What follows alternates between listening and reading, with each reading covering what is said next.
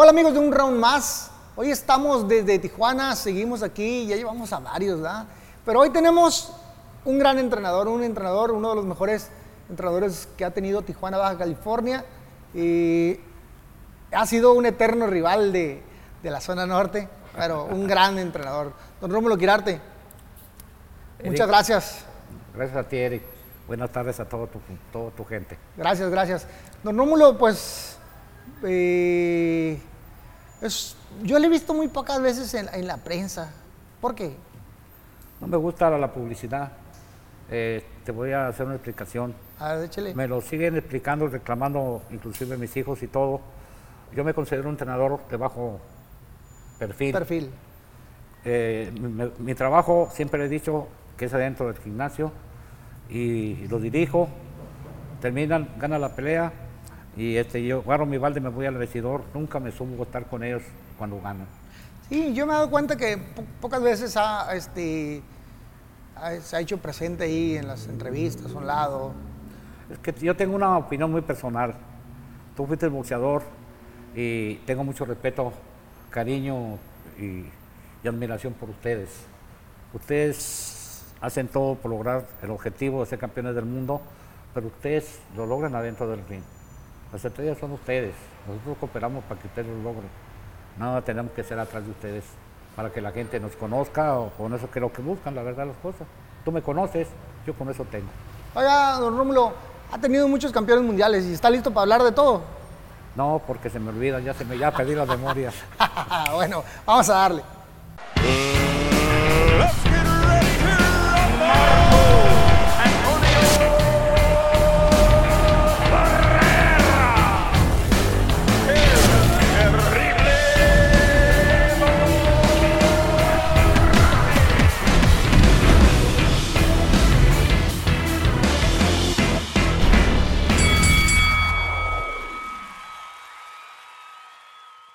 Pues ya estamos de vuelta y listos para, es- para, para esta, esta plática aquí con don Rómulo Quirarte. Antes que nada, quiero decirles algo que han reclamado mucha, mucha gente, que qué hago con el pinche celular en la mano, qué hago con el pinche celular en la mano.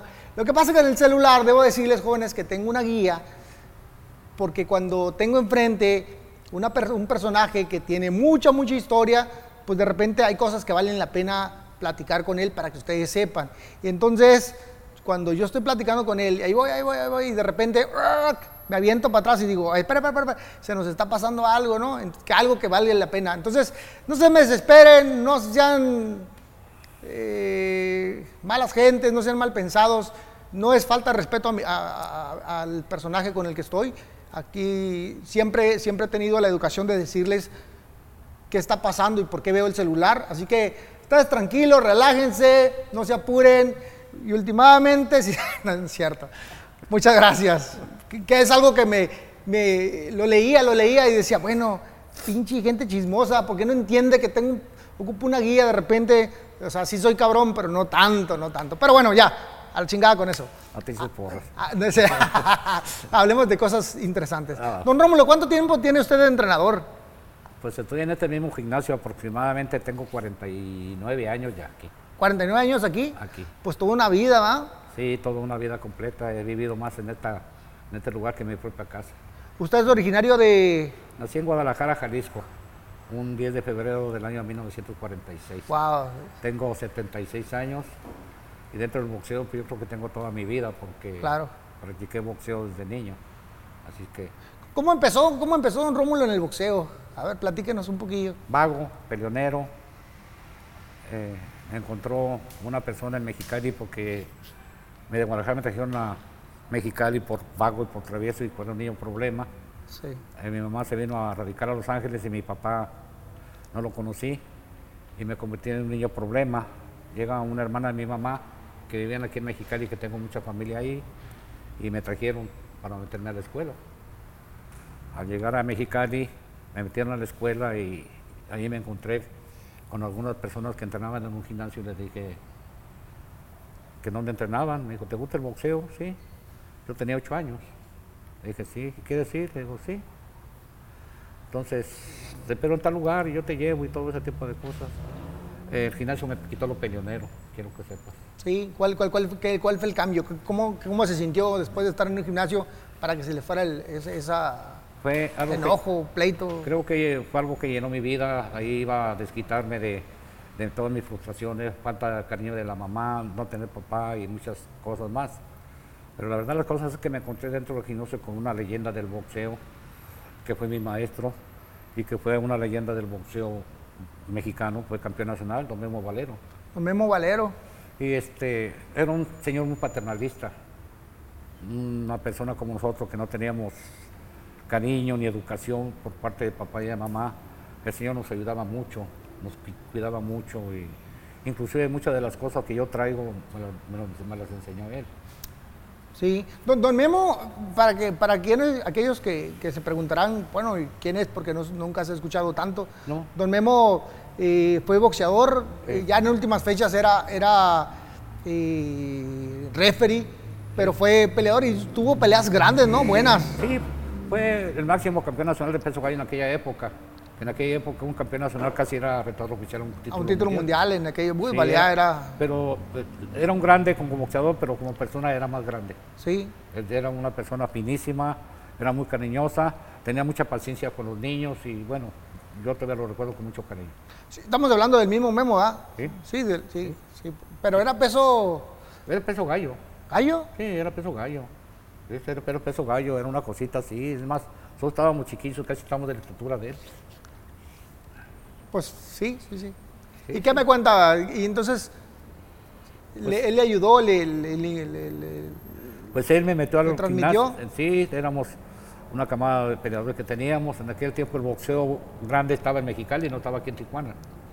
Se hacía en el gimnasio municipal de, de Mexicali, en el gimnasio municipal de Los Soles y la entrada costaba cinco pesos, era los domingos. Este, ahí pelearon Don Jordan, pelearon muchos peleadores, Rafael Gutiérrez, peleó mucha, mucha, mucha gente de aquella época muy famosa. El Toluco López, por ejemplo, un compañero mío, Héctor Agundos, el Zurdo Piña, que trabajamos juntos en el gimnasio. Una camada grande de peleadores que a la larga fueron grandes glorias del boxeo actual o actualizado y, y que eran de mi época. Sí, unos y tiene, y tiene razón, ¿no? Porque Mexicali tuvo, tuvo una fuerza grandota, de repente Sí. tuvieron grandes, grandes peleadores. Sí, cómo no. Sí. Han, han tenido un sinnúmero, Pues buena técnica. Tenían todo, eh, lo que pasa es que tenemos buenos entrenadores, lo que en aquella época tenían entrenadores más capaces que inclusive que lo que veo aquí en Tijuana.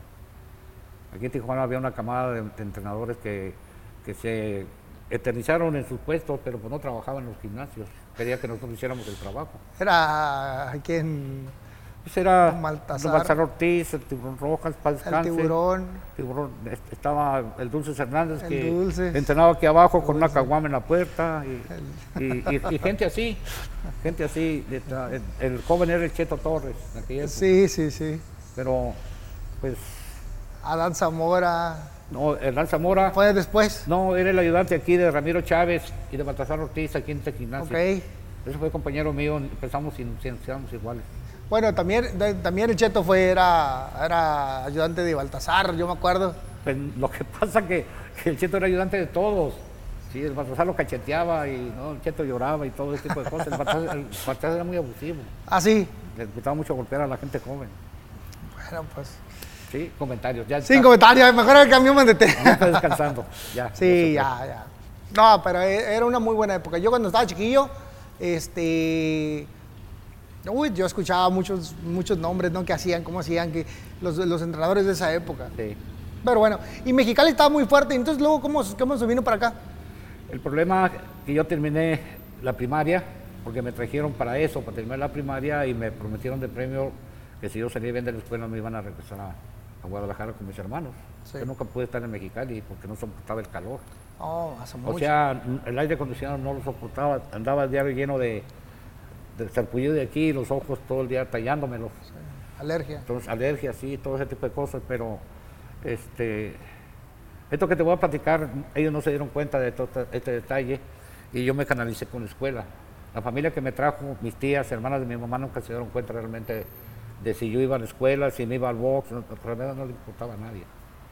O sea, estaba libre como el viento, pero terminé el sexto año y este, el, la premiación y los valses en aquella época, porque la escuela estaba muy completa, se hizo en el Teatro del Estado.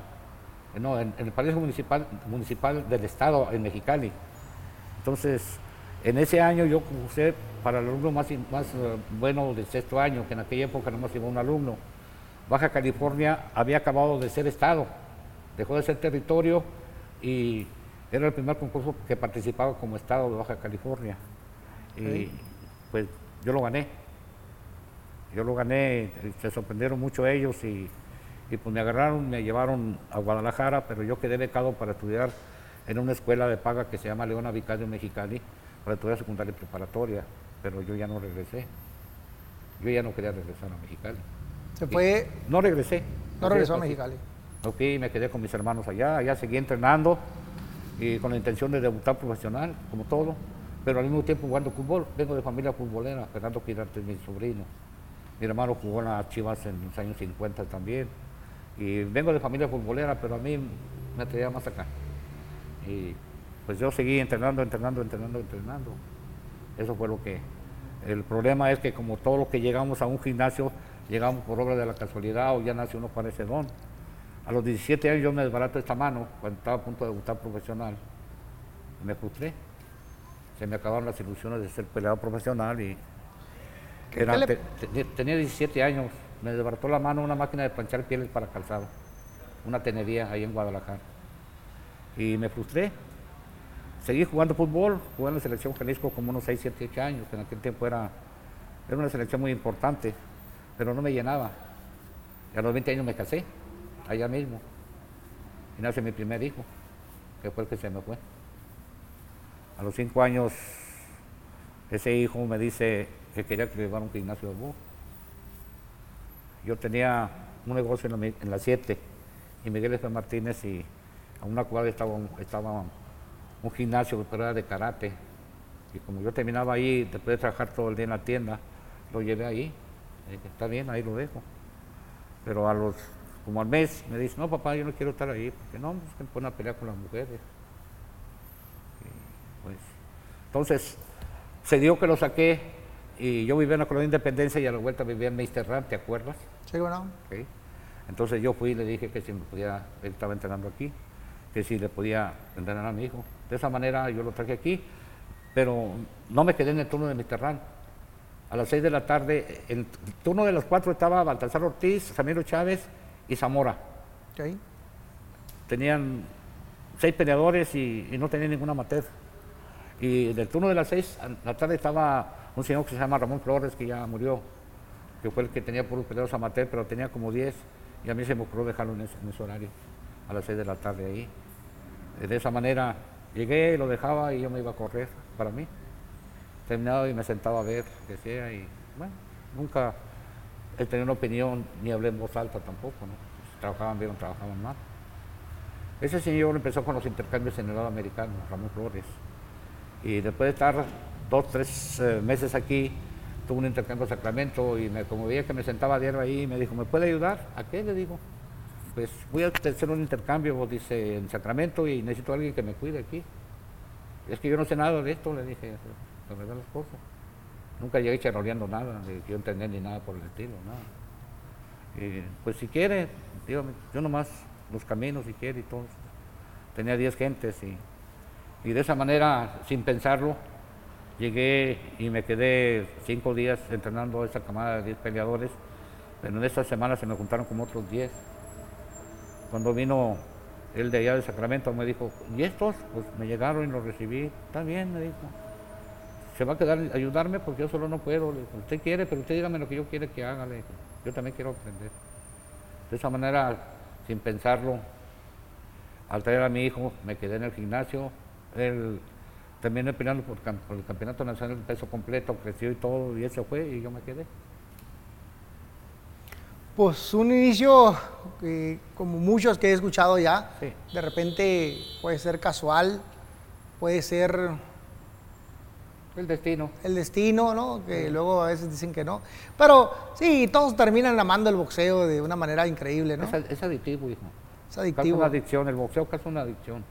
Yo me voy a morir de aquí, aquí me van a sacar muriéndome. Entonces, pero Lo que sí te quiero complementar el, el- el- el comentario que te hice, yo verdaderamente, yo no sabía ni cómo hacerlo, caminarlo, ni todo ese tipo de cosas.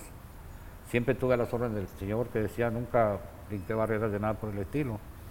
A los seis meses yo ya tenía todo el gimnasio completo y el Señor dijo, no, usted sí sabe de box, sí sabe entrenar. Entrenó, ¿verdad? Pues sí. De repente empecé yo a soltarme, a soltarme, a soltarme. Yo no sabía que sabía enseñar, la verdad, las cosas. No, no es fácil enseñar, no, no es nada fácil. Yo soy, soy boxeador y ¡ay! No, sí cuesta, paso ¿no? unas difíciles. No, Es que es tan difícil eso que tú estás, tienes el cerebro de los peleadores, pero si te hacen caso en un 20% te la das con ganancia. Generalmente no tenemos es- ese porcentaje de aplicación de parte del atleta para con el entrenador para que les vaya en mejores condiciones. La preparación, estudiamos tácticas, técnicas y todo, y estudiamos al rival. Venimos aquí, traemos y tratamos de hacer una táctica definida, pero ay, cómo te cuesta trabajo, y la parte, de aventar la toalla, este güey no entiende, man. Sí, hay veces que no. no. Sí, es que cuando estamos arriba del ring, no- también como peleador no es fácil No. decirle al entrenador que lo que me pide a veces, y- Sí. y, me pasaba mucho. Mi- Yo con mi papá peleaba, no peleaba con él, yo me decía- él veía que me decía una cosa y yo hacía otra. Y entonces me decía, Eric, es que es esto es así. Sí. Sí, pero cada vez que me agacho, cada vez que pasa esto, Sí. me, me dan un llegue y duele, me duele. Ah, bueno, pues entonces, entonces cambiaba, ¿no? Pero a veces el peleador no, no, un le dice al un entrenador platiqué- nada. un- un día platiqué con tu papá, de, tocante de eso. ¿Cómo le haces tú para hacer esto y esto y esto otro? No, yo no sé decirte, le dije, tú y yo somos de la misma camada y estamos aprendiendo y todo lo que tú quisieras. Si de algo te sirve lo que te voy a decir, agárralo y si no, tíralo a la basura. Conforme fue pasando, porque tenía más de 100 niños, no sé, no, sé- no sé cómo le hacía ni nada por el estilo. Y, y un día yo le dije a los peleadores, yo les estoy dando las indicaciones, si ustedes creen que las indicaciones que yo les estoy dando no les sirven, desobedézcanme y suban a ganar y hagan lo que ustedes creen conveniente hacer. O sea, ten- tienen que hacer las cosas desde ese punto Claro. de vista. Me dijo tu papá, tiene mucha razón. Es que no podemos hacerlo, ni modo que le metamos la- las, las indicaciones a fuerzas. Pues no. Algun- Algunos de ellos no dan, hay algunos que son muy aplicados y, y otros que la verdad las cosas, ay, hijo de la fregada, cómo cuesta el trabajo. Y a veces yo le digo al boy, ay, mister Pate, ¿cómo le hago? Dijo la fregada. Un sopapo para que se agarre Sí, la usted, mano. tiene- usted tiene mucha experiencia, sí, me dijo, pero no hago milagros. No. Sí, claro. Pero así es la cosa, mijo. Así es. Oiga, eh, señor Don Rómulo, eh, y bueno, y ahí empezó con este señor Flores. ¿Y luego cómo, cuándo, en qué momento se vino para acá? Eh, yo me vine, yo me vine cuando salí de Guadalajara, que me casé a los 20 años, eh, me llené de hijos, se vino una recesión de trabajo y en esa época corrí para acá. Yo no venía a Tijuana, venía a Mexicali, mi tienda tenía una tienda de abarrotes y eh, tenía un hijo que se lo mataron aquí y me decía, tráete a tu familia, vete aquí, yo te dejo la tienda y todo, no, pero pues llegué aquí y me dijo, ¿a qué vienes en esta época? Dice, acá tampoco no hay trabajo. Pobre la patria. Llegué a las 6 de la mañana eh, con un chamaco de 5 años en brazos y lo agarré. Le dije, ahorita vengo, voy al pueblo, voy a avisar que ya llegué. Deja al niño, le dije, no, con nadie se queda. Me fui al centro de Mexicali y agarré un camión que hice casi 7 horas para llegar en aquella época. Sí. Llegué oscureciendo aquí a buscar a, a una cuñada que tenía una hermana de mi mujer, que nomás sabía que vivía por la calle 7, su esposo, y era de un taller. Había venido a Mexicali a los intercambios escolares, pero pues me traían y me llevaban, así que yo Tijuana ni la conocía. Pero gracias a Dios la calle 7 no estaba muy grande. No, era, era ¿Qué la, eso nue- fue? era la calle 9. Ah, la 9. la Pues también nueve. tampoco está tan grande. Lleg- Llegué, a, la terminal estaba ahí, enfrente de Cartolandia, ahí con la calle primera. En la calle primera, sí, sí, sí, ya. Entonces llegué y me bajé y le pregunto, "Oye, perdón señor, ¿cuál es la calle 9? Me dijo, ¿sabes contarle? Le dije, pues Sí. claro que sí, eso es pendejo, le dije yo. Claro que sé contar, pues cuéntale, este son una, dos, tres, cuatro, la 9 es la calle La 9. nueve. Y volteé nomás lo dije, "Hijo de la chingada, así es toda la gente aquí o qué rollo?". Pero pues bueno, te- te llevaba con un chamaco en brazo y yo una mochila, ya, se- ya se me había oscurecido. ¿Se, se vino solito con, la, con el niño? Es, es que el niño no se quería quedar con nadie. El niño se quedó conmigo y no se quiso quedar con su mamá ni con nadie. No se me despegaba. Por eso Ay. me duele tanto. No, pues sí, sí. Entonces, este. Bueno, ya. Ya, ya, ya, ya. Ya. Este, Entonces, me vine caminando, llegué a la calle 9 y jalé para abajo. Y no, pues acá estaba, no había nada. Y agarré la 9 para arriba, para... Pasé la constitución y estaba la subida y subí, y ahí arriba vi un taller que decía SOS, un taller de televisiones, era mi cuñado, mi concuño, y ahí trabajaba. Ya eran las 10 de la noche y estaba abierto. Y llegué y ¡pum! le timbré. Por allá abajo de un cajón cayó pegándole la cabeza y salió y era él. Dice, vale, ¿qué andas haciendo aquí? No, pues ya, agarró y ya dijo al compañero, ¿sabes qué? Cierra, voy a llevar a Rómulo con mi mujer, dice, va llegando acá. Me abrió las puertas de Tijuana. Pero de pura casualidad encontré eso, no tenía ni al hotel ni para dónde iba a dormir, andaba, venía temblando de miedo. Bueno, siempre llegar a una ciudad. A veces se lo reclamo a mis hijos, ¿ustedes creen que para mí fue peladita? No, tan lejos, le dije. Entonces, yo también batallé para Claro. hacer todo esto, le digo. Y me llevó a su casa y me dijo, no te preocupes, qué bueno que viniste, me abrió las puertas. En la- aquí en la, en la 20 de noviembre había tenerías, había dos tenerías, pero ¿Tiene qué? tenerías, es, Perdón, ¿qué es? surtido de pieles. Ah, ok, ya. Llega de pelo y sale para hacer zapatos, de chamarras, todo eso. Lo que pasa es que viene de allá porque hubo una recesión, pero la recesión también estaba aquí. Y estaban cerradas los dos locales que tenían ahí. Y pues era lo, que, lo único que sabíamos hacer. Pero dijo, no te preocupes, hombre, ahorita vamos a conseguir trabajo en lo que sea. Eh, ¿Qué quieres hacer? Lo que sea, yo quiero trabajar. Le decía, "No, no, no, sombrilla. Ya venía con la mano lastimada y todo ese tipo de cosas. ¿no? ¿Y qué hizo? Pues de de repente él había vendido periódico. ¿Te da vergüenza vender periódico? Le dije, a mí no me da vergüenza nada. Le dije, yo quiero trabajar.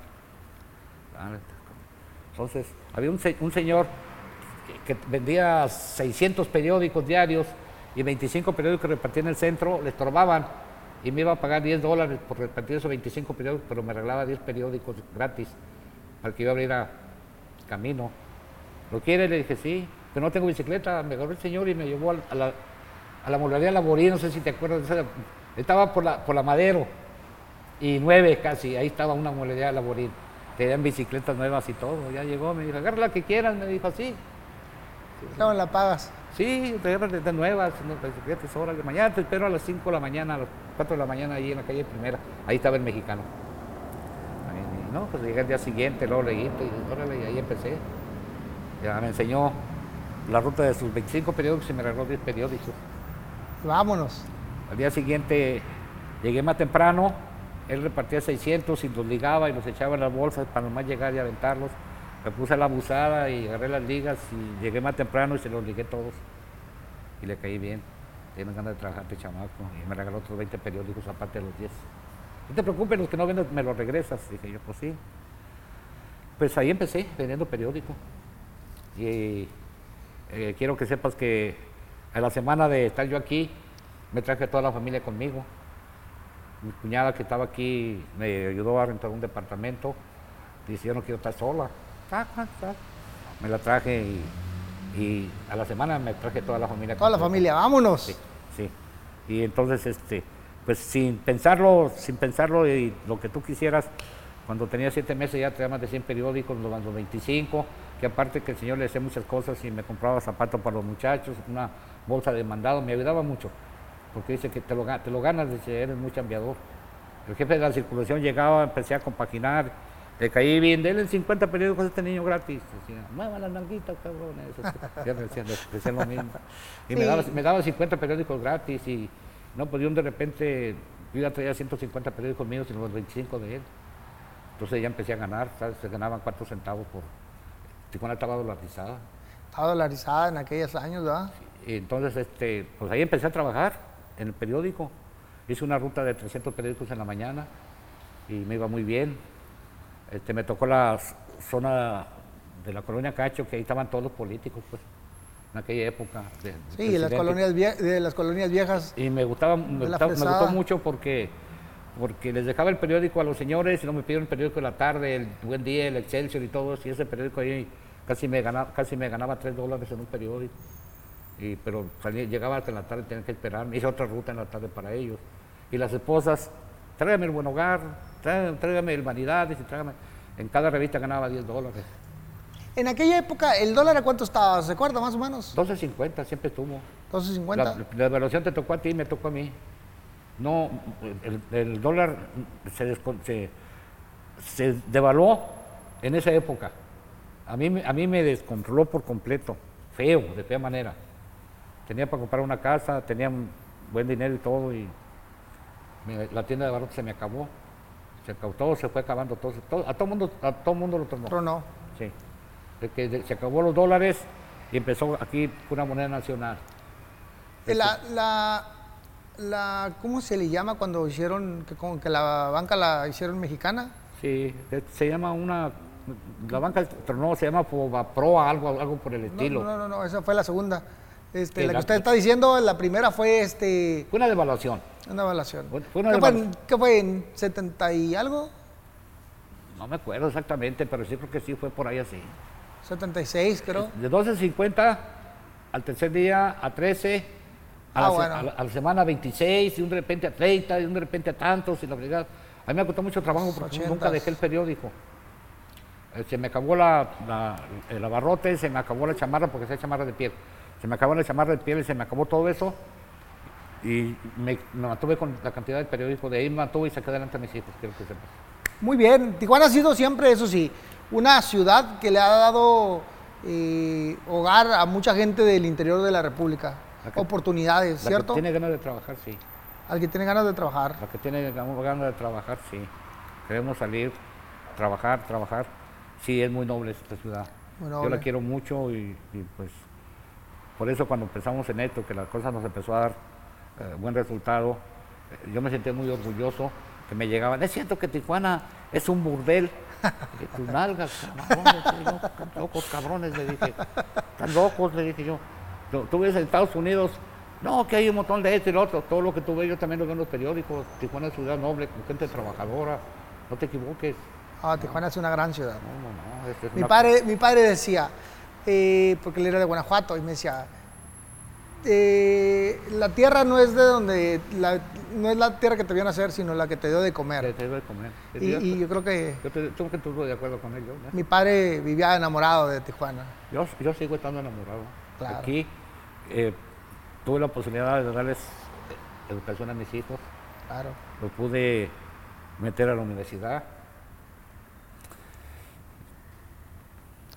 Todo. Qué bonito. ¿Y en qué momento, don Rómulo, se me vino para acá ya el CREA aquí a entrenar? Cuando él tenía cinco años, lo metí en el gimnasio. Este, nunca dejé de trabajar en el periódico.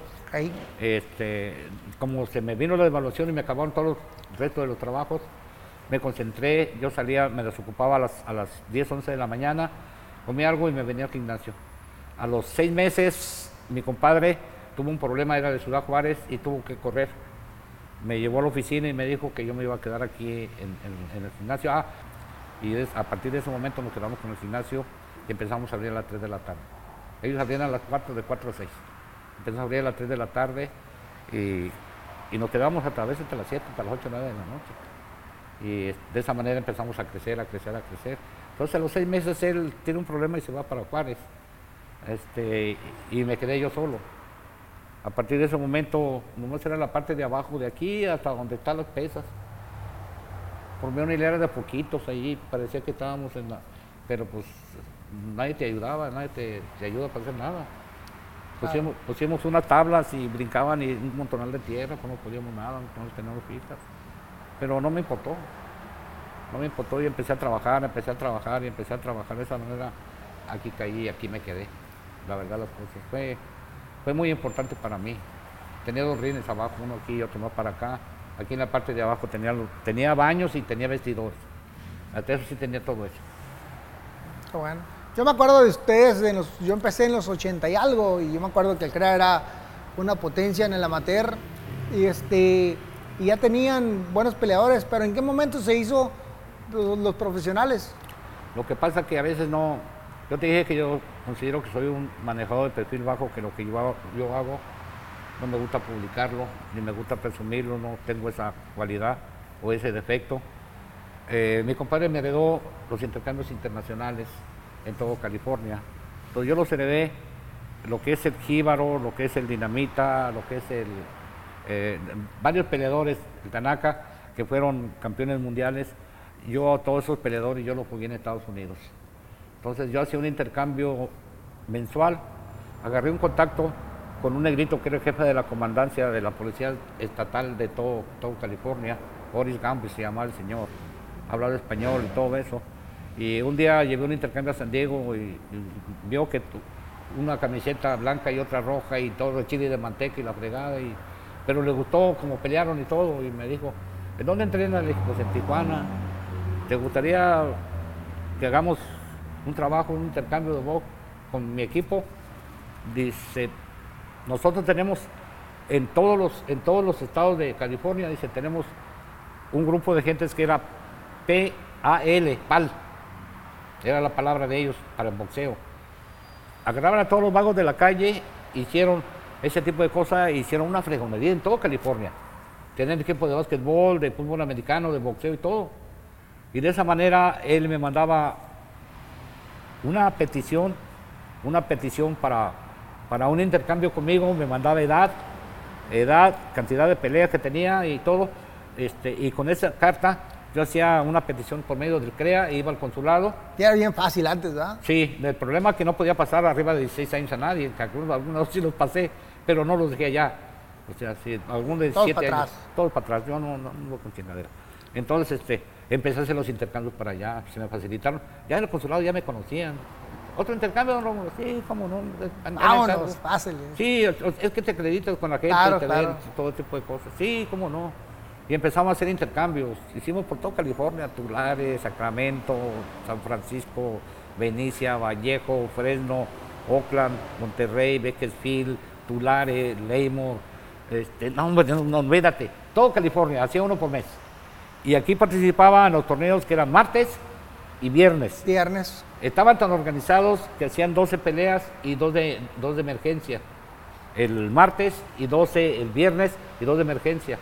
Y los que no peleaban, nos íbamos el señor Morán y yo, y a veces tu papá, y nos íbamos hasta Mexicali a llevar los que no peleaban.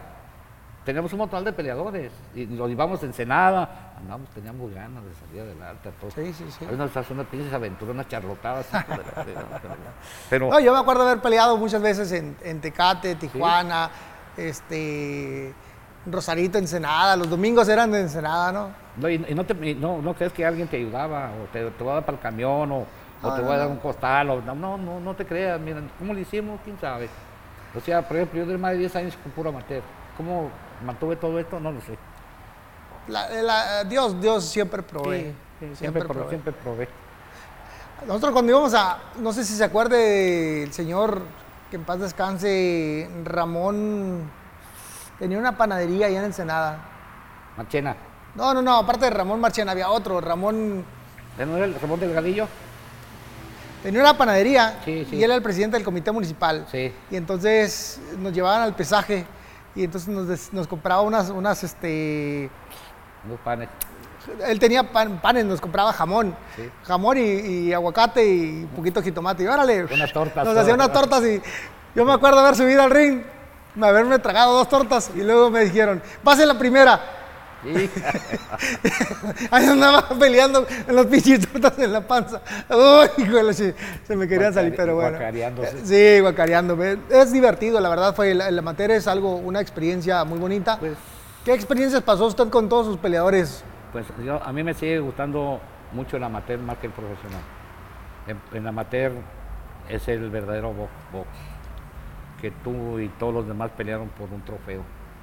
No hay intereses económicos, ni hay gente podrida que te rima con el interés de verte uno pesos en la frente. Sigo yendo al box amateur, para que sepas. Sigo trabajando con amateur, o si no he dejado de hacerlo. Aunque me está costando mucho trabajo ya. A veces, y ahora sí ya me está costando trabajo, no me quejo, pero ya me la estoy viendo con pero en el gimnasio estoy, o estoy tratando de ir casi diarios, a menos que de veras si me sienta medio malo, ya me quedo en mi casa. Pero sigo trabajando, para mí el boxeo amateur es la escuela del profesionalismo y es el box verdadero, verdadero. Es mi opinión muy personal. Claro. Al llegar a profesional llegan los intereses económicos, este, que yo los primeros peleadores que debuté profesionales nunca les quité porcentajes porque yo ganaba 6, 700 dólares en el periódico porque me hice distribuidor completo del mexicano. Ganaba 700, 800 dólares diarios con puro periódico. Se los regalaba y no les quitaba nada. O sea, un amigo que es de nosotros, el Caña nunca le quité el 5 de porcentaje, ni profesionales, El Cañas. ni, ni profesionales. El Cañas los ha- hace ratito lo- lo- le, le- le hicimos una, Sí. una entrevista, está bien, bien divertido porque el Cañas ya ve que es chistoso y cuenta anécdotas y cuenta. Y le pregunté temas de boxeo y, y le dio vueltas y vueltas y vueltas. No me contó nada el cabrón. Así es. sí, pero pues, ¿qué vamos a hacer? Tenemos que brincar. A muchos peleadores cuando, cuando se hicieron, que quisieron ser profesionales, yo los entregué. Váyase con fulano de tal, váyase con esto, pero me di cuenta con tristeza que llevaban tres peleas profesionales y se le van a pelear 10 rounds para Detroit. Ah, pues está cabrón. Pero no quiero hablar mal de nadie, pero, pero fue lo que me convenció definitivamente. Llegó la camada del Jíbaro y un hermano de Jíbaro que se llamaba Hugo Pérez, que hizo 128 peleas, pero mm, 116 las hizo en Estados Unidos, Amateur. amateur, sí, y, y me lo pedían para representar a California en los campeonatos nacionales de Estados Unidos, peleó con varios olímpicos. Y, este, y fue el primero que me dijo que quería debutar profesional, pero yo no, si usted no me debuta, yo no debuto. Pero, pues tuve que hacerlo, pero no me querían dar la licencia. No, en esa época, ¿quiénes se comandaban aquí el boxeo? Pues, La Unión. No, la Unión siempre buscó la manera de fregarte. A ver, tu papá y yo batallamos mucho con esa gente. Eh, no sé si sepas la realidad de esa cosa. Sí, sí, sé poquito de historia Sí, te sacaban una licencia de seco, tú tenías que trabajar tres años para ellos y a los tres años te hacían una prueba que nunca pasabas. Y todo lo que nosotros sacábamos se quedábamos con él. Pero yo tuve una ventaja que me llegó aquí con esa licencia, el Tracamontes. Tracamon- Digo, Bracamontes, perdón. Tracamontes. Sí, y, y- y agarré, y, y ag- agarré y, la, y- la rompí, la licencia de seco. Sí. Entonces, en el- ese tiempo yo entregaba, entregaba periódico y en la, en la calle eh, que va para arriba, para donde está la, la Casa de la Cultura. Sí, sí, la sí. subida- la subida que La está ahí. subida de Independencia. No, la subida que va para allá, para arriba, de, de arriba. Sí, la Altamira, perdón. La Altamira. Ahí a la mitad de la subida, ahí eh, eh, tenía su, su negocio don Ernesto Manríquez, Ahí. que fue uno de los precursores del- de que peleó con todo el mundo para que las cosas fueran más correctas. Y yo le dejaba un periódico. Y llegué ese día que llegué a cobrarle la- al mes, la- muchacho pendejo, me dijo así, me dijo porque era muy claro. Muchacho pendejo, pues yo tenía como unos 25 años. ¿Qué- ¿Por qué me ofende, don Alberto? ¿Por qué sacaste licencia de seco? Me dijo, no, no he sacado nada, ni le he pedido. Ah, entonces perdón, no te dije pendejo. ¿Cómo no? Se me dijo, ¿cómo no? Me dijo dos veces. No, no, mira, no saques nada, me dijo. Mira, el, martes voy a citar a, la Unión de Manejadores y quiero que tú estés ahí. Dice, porque los voy a obligar a que tengan la licencia de manejador profesional a ti. ¿Cuál prueba ni qué la fregada? Si tú les entregas a todos los peleadores, a él, a los tiburón rojas, al, al Bracamontes, todos los tienes ahí en el gimnasio, los profesionales, ahí no hace nada. Tú tienes a todo el box amateur a nivel nacional y todo esto. No, nada. Él me dijo, fuimos y fuimos y, sí.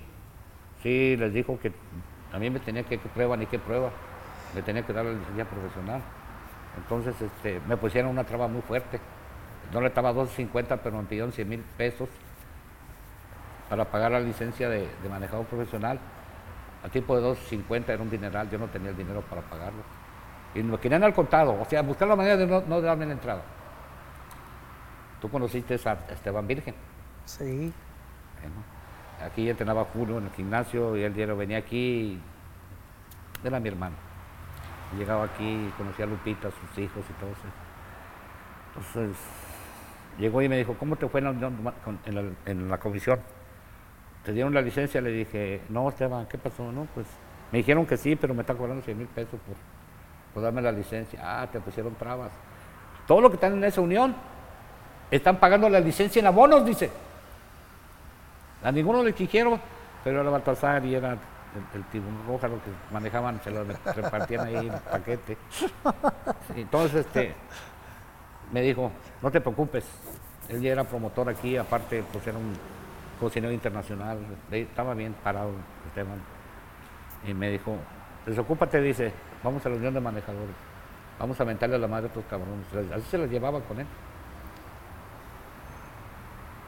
Llegamos ahí, y le dijo que hubo hijos de su de tal por cual y por, por aventadas de madre. No, pues, ¿por, qué- le están pidiendo esa cantidad de dinero a Rómulo? Tienen miedo, ¿verdad, cabrones? Porque él va a ser el entrenador del futuro de aquí de Tijuana, bola de pendejos. Y le dijo, no, pero tiene que pagar. ¿Qué quieres un celeste que le cueste? Pues perfecto, pum, sacó un cheque y ahí está, cabrones. Él la pagó. Él la pagó la licencia, se me dio la licencia, poco ratito ya teníamos y voto. Manejador profesional necesita cuatro peleadores profesionales y una camada de amateur. ¿Cuánto tiene usted? Yo le entreno tres a Bracamote, no tiene cuatro. La chingada se va. Vámonos. Es- no, no puede ser manejador profesional. Son sus reglas, no son las mías. Agarré yo Valdés, ¿te acuerdas? Joe Valdés. Aquí me, me meten a yo Valdés. Me meten al señor Morán. Me meten, ya tenía voz y, y empecé. Y empecé, ¿no? Pues tenemos lo que tenemos, el box amateur, pues. Claro. O sea, yo empecé, me dieron la posibilidad y lo agarré y de lo malo que me comporté. Y a partir de ahí, pues ya, ya pude hacer lo que pude. No, esa pinche unión estaban bravos. Yo me acuerdo de. Eran muy sinvergüenzas. Eran muy pasados. ¿Qué, qué, prueba te iban a hacer? Claro. Estaba, estaba hablando con este. Don, con Nacho, don Nacho Beristain. Y me hablaba lo mismo, ¿no? Porque era un, era un tema similar que sucedía a nivel Sí, nacional, ¿no? sí. En aquella época, la- la- la- las uniones de managers locales de cada ciudad eran mucho problema y mucha traba para nuevos, nuevos entrenadores. Hoy ha cambiado mucho, pero también se ha abierto de una forma descomunal, ¿no? Ha entrado mucha gente que si Que no, tiene, No, debe, no debe estar. no debe estar. Sí, estoy de acuerdo contigo. Aquí ya ahorita cualquier persona es manejador profesional, no tiene ni siquiera, no sabe ni siquiera cómo vender un Nada, peleador, no, sí, no sí. tiene nociones de enseñanza, no tiene nada. No tiene nada. Pero a veces son clientes para nosotros, porque estamos bien. Desde algún lado tenemos que agarrar sayos, ¿verdad? No, pues, ellos solos, porque tienen la, la oportunidad, vamos a pegarle al crea, pues bueno, tú solo lo hallarán. No, yo no me molesto, no todas las peleas las ganamos, tú sabes que Claro. se pierden y se ganan muchas peleas. Sí, es parte, es parte del es normal, es normal. Es normal, sí, es Muy parte normal. del aprendizaje. Pero eh, en aquel tiempo estaba don Guadalupe Sánchez de la Federación a nivel nacional, que también se me mandó la, la charolota también, que pertenecía a esa, a esa unión de manejadores. Pero yo ya no les permití que siguieran fregando y, y cobrándole 100 mil pesos a, a nadie. Ya tenía voz y voto, vamos a quitar todo ese cochinero. Claro, De- que dejen meter a la unión de manejadores a la gente que está trabajando como amateur. claro. Ellos nunca trabajaron con, con un solo peleador amateur, nunca trajeron un peleador a los, a los torneos. Plat- Platíqueme un poquito, porque yo me acuerdo, y eso le iba a preguntar ahorita que hablaba del Tracamontes.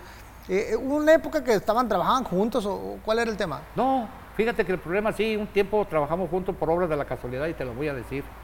Este, un día ellos entrenaban en la Tijuana 72, Ajá. toda la bola. Un día me llega aquí y me pide un favor. Me dice que si le puede entrenar a, a tres peleadores. Ayúdame, Bobby, se, se me olvidan. Era Pecas Cristerna, el Negro Campos y Miguel Ruiz. Creo que eran los, eran tres que le quedaban. Que porque si iba a trabajar a un, a un bar a San Diego, porque el Bracamontes es cuate, son dos personas iguales. Sí, sí, sí, sí. El cuate se fue a trabajar y trabajaba allá. Y él se fue a trabajar ahí porque aquí, pues no, no entrenaba ni nada. De esa manera me las dejaba aquí en el gimnasio y llegaba los jueves. Maestro, me están pidiendo un peleador para tal fulano. ¿Qué le parece si debutamos a ese? A ese? No, no, no, no, espérame, espérame, no, no. No, ni empiece con mamadas de esas. No, no, no. O sea, yo le entreno a sus peleadores, díganme cuándo van a pelear, y aquí no se venga a meter, aquí no va a encontrar nada de lo que usted busca. No, nunca les permití a nadie, fíjate. Ya empe- empezó a comandar la... la, la, la- No, pues el, el- interés que tenían, Claro. pues veían que eh, tenían facultades y todo, pero pues bueno, en fin, ya, ya estaban despuntando el kíbaro y todo, el dinamita y todos esos chamaquitos. ¿Y cuándo fue su primera, ya fi- oficialmente, su primera profesional? Primer- Oficialmente, Por mi primera profesional oficialmente fue con Julio César Chávez y con Maromero. ¿ok? Fueron las primeras peleas que me casi casi me obligaron a que tuviera con ellos. Dice, porque yo la verdad las cosas, toda la preparación de Julio César Chávez desde que llegó aquí hasta que sonó campeón del mundo, totalmente los hice completas. Pero yo no quería estar en la esquina porque no era mi peleador, ni tenía licencia siquiera. El maromero llegó también aquí eh, porque el cura Leal y yo entrenamos juntos desde chiquitos. Siempre me, decía padre, padre, padre, padre, porque dice que a todos les metía las manos y era padre de ellos. Así me decía él. Y era muy amigo mío y me lo trajo el Romero, le cayó a él. Usted no va a ser campeón del mundo, me dijo. Me lo trajo. Y, y pues sí los entrenaba y todo. Y, y apareció un montón de gente que se arrima para todo. Y, y, pues bueno, las primeras peleas ahí aparecí. En muchas peleas de Julio César Chávez a mí no me vas a encontrar, más que ya las últimas. Que ya cuando, ya cuando llegó en la segunda etapa, que dice, ahora sí vas a estar conmigo, porque ahora sí te necesito. Te fregaste más de cuatro años y nadie te dio ni siquiera las gracias, me dijo. La verdad, cosas te vengo a buscar, yo hablo con mi esposa y con ellos. Dice, y ahora sí te vas a ir conmigo. El- el- el- una pregunta, perdón, perdón. En el, tiempo, en, el, en el tema de Julio César Chávez, que era peleador de, Arturo Félix. del zurdo Félix, se lo venía se lo dejaba aquí y se iba el No, cabrón, no, no, no, espérate, no. Ya quisieras. El caso de Julio César Chávez fue un caso específico. ¿Sabes qué? El Julio, ya aquí ya teníamos nosotros a- al borrego mayor, que era Rafael. A Rafael. Y a Rodolfo, peleando aquí. Sí. Entonces ellos venían aquí conmigo y se quedaban aquí, ahí me los dejaban. No creo que zurdo también era trabajador. Se quedaba allá afuera con unas botellitas de ballenitas que decía que un día me trajo una, tómate una cerveza cuando subes a pelear porque no te vas a infartar. Entonces, yo en mi vida nunca he tomado. Entonces, este, y se quedaba sentado, no se metía. Entonces, este, aquí venía Rafael y lo tuve mucho tiempo junto con ellos. Entonces, en, en Culiacán, eh, lo agarraron a Julio en dos gimnasios diferentes, escondidas de ellos, porque no querían que peleara. Julio era el único que estaba estudiando y querían que estudiara, los dos. Querían que estudiaran los dos. Claro. Y, y entonces en la segunda etapa que lo agarraron, lo agarró Rafael Chávez y le dijo, ¿qué estás haciendo aquí, mijo? Tú estás saliendo de la preparatoria, tienes que estudiar y tienes que hacer esto y tienes que hacer aquello. Yo quiero ser boxeador. Como vieron que lo agarraron en varias partes, le dijo Ra- Rafael, le dije, anda con mi mamá y dile a ver si te da permiso, una temporadita. Y sabes que agarras tus cositas y te vas a Tijuana con Don Rómulo, porque ese señor hace peleadores desde abajo. Rafael, el, el borrego mayor me lo mandó. Borrego mayor. Me acuerdo que duró como, y esto es anécdota porque es muy importante. Llegó, llegó como a las 7 de la noche e hizo casi tres días para llegar. En aquella época tal, el camión estaba muy pesado. Sí, la rumorosa era en la época de uno y uno, ¿ah? Sí, y era bien peligroso. Bien peligrosa, cómo no. Y, este, y llegó, llegó, me llegó ya oscurecido, como era esta, esta hora, y, y me dijo, busca al señor Rómulo, todo tallado, mugroso, ¿no? pobrecitos, pantalones, tenis bien sucios y todo.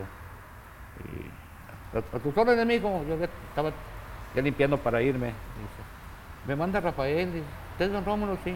Me manda para que me haga favor de entrenarme, así, así, así, así, así. Lo volteé y lo vi, pobrecito niño. digo, ¿Desde cuándo no comes?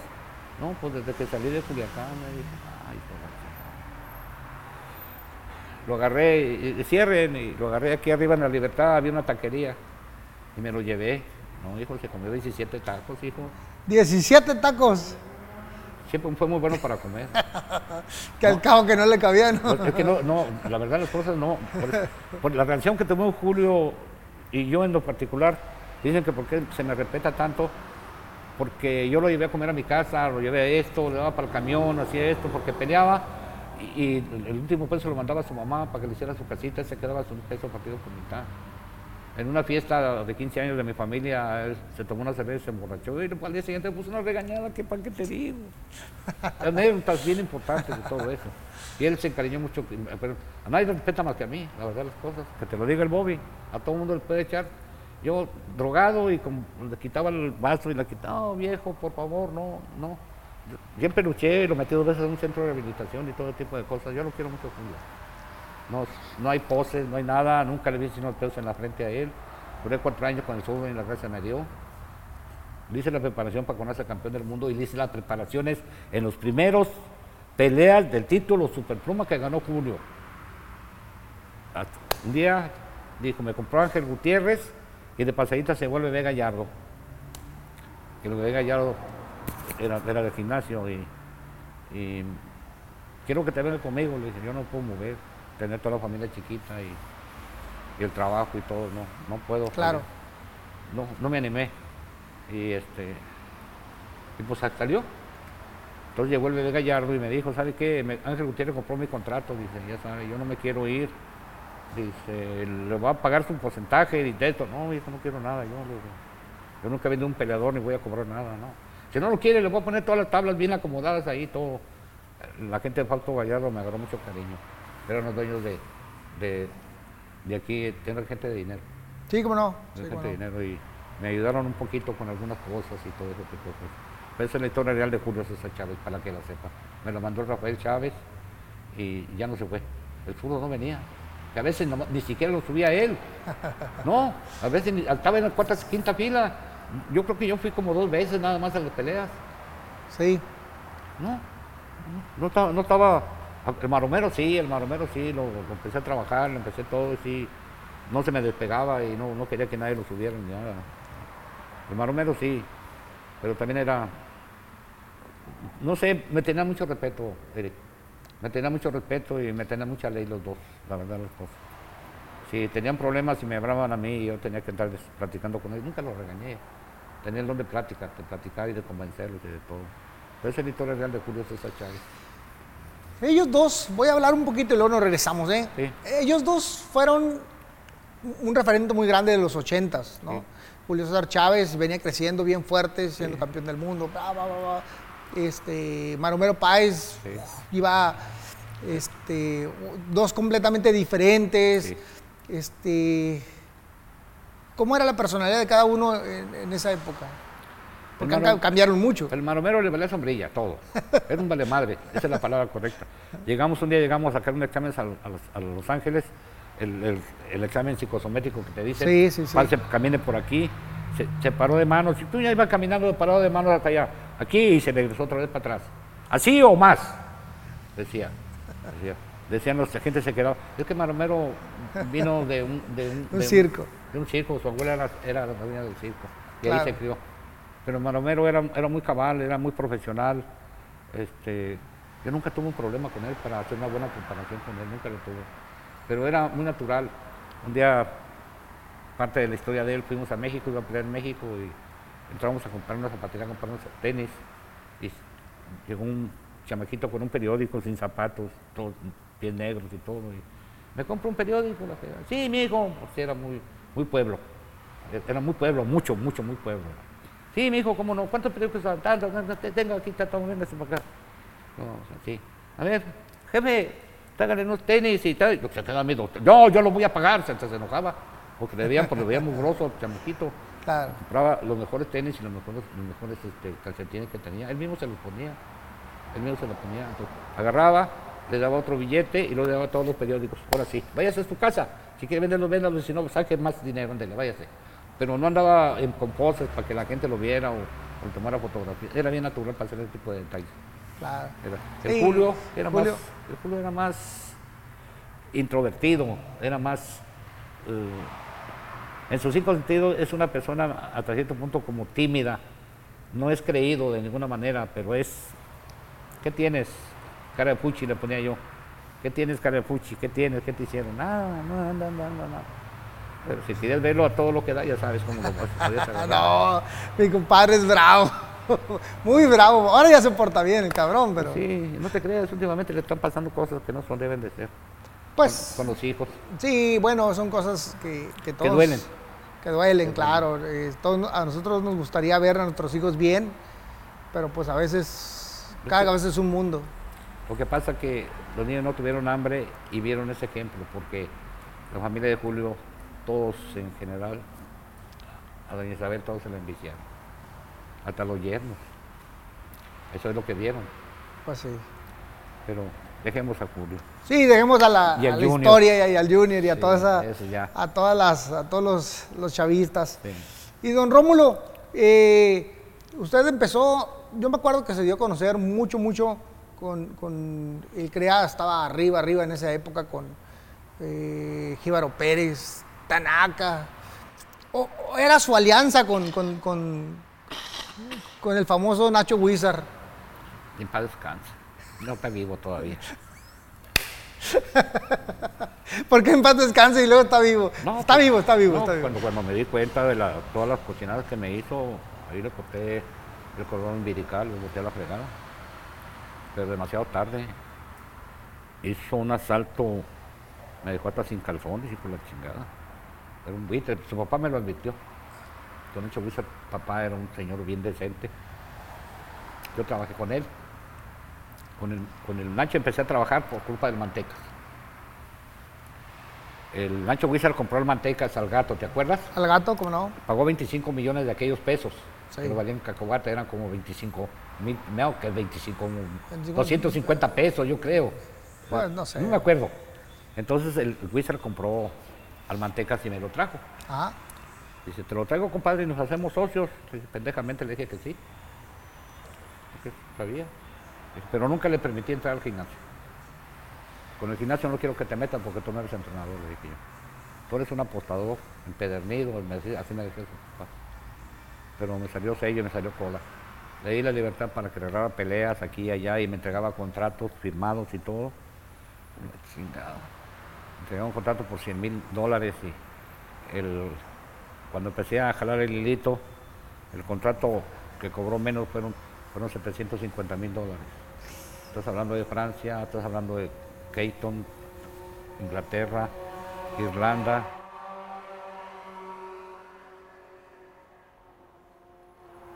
Y aparte de- de los 100 mil dólares que estaba el contrato, el 15 era para mí y el 15 para él, todavía. Todavía. Yo le pagaba a mi hermano y le pagaba a Don Chuy y pagaba el doctor. Y él le pagaba a Chuck Boda, ¿te acuerdas? Al Chuck, sí, el- sí, el, el que subía Pero con las banderitas. Sí, Chuck lo corrió a la fregada, nunca le pagaba, le quitaba dinero también. También. Sí. Y yo me quedaba con 2.500 dólares y lo compraba en equipo. Pero pues mi hijo en paz descanse me decía muchas veces, papá, ese cabrón lo está robando. Demuéstramelo. Lo está robando. Tiene un calzonón en la playa, tiene esto, tiene, usted mira, no tiene ni siquiera en qué caerse muerto. Y yo no, no, no me quería creer. No, pues sí. Efectivamente, así era, así fue. No fue uno. Saca las cuentas de todas las peleas de mantecas en todo el mundo. Todo el dinamita Estrada, Japón, y todo, todo- todos los peleadores, con el Maromero también, en todo que fue la- el primer contrato que se hizo con la NBC, una, una del, del Pavo Real, que era de colores, una televisora que era, de- que era de colores. Ah, la ABC. Sí, la ABC. Hicimos un contrato por tres peleas por tres millones y medio de dólares. No te vas a, no te voy a echar mentiras, pero ni las gracias me dio Con, con el maromero, ¿verdad? con el maromero. Sí, sí, sí. Sí. Pero no, no hacía mucho caso, el dinero tampoco, yo también pendejo, pendejamente yo creo.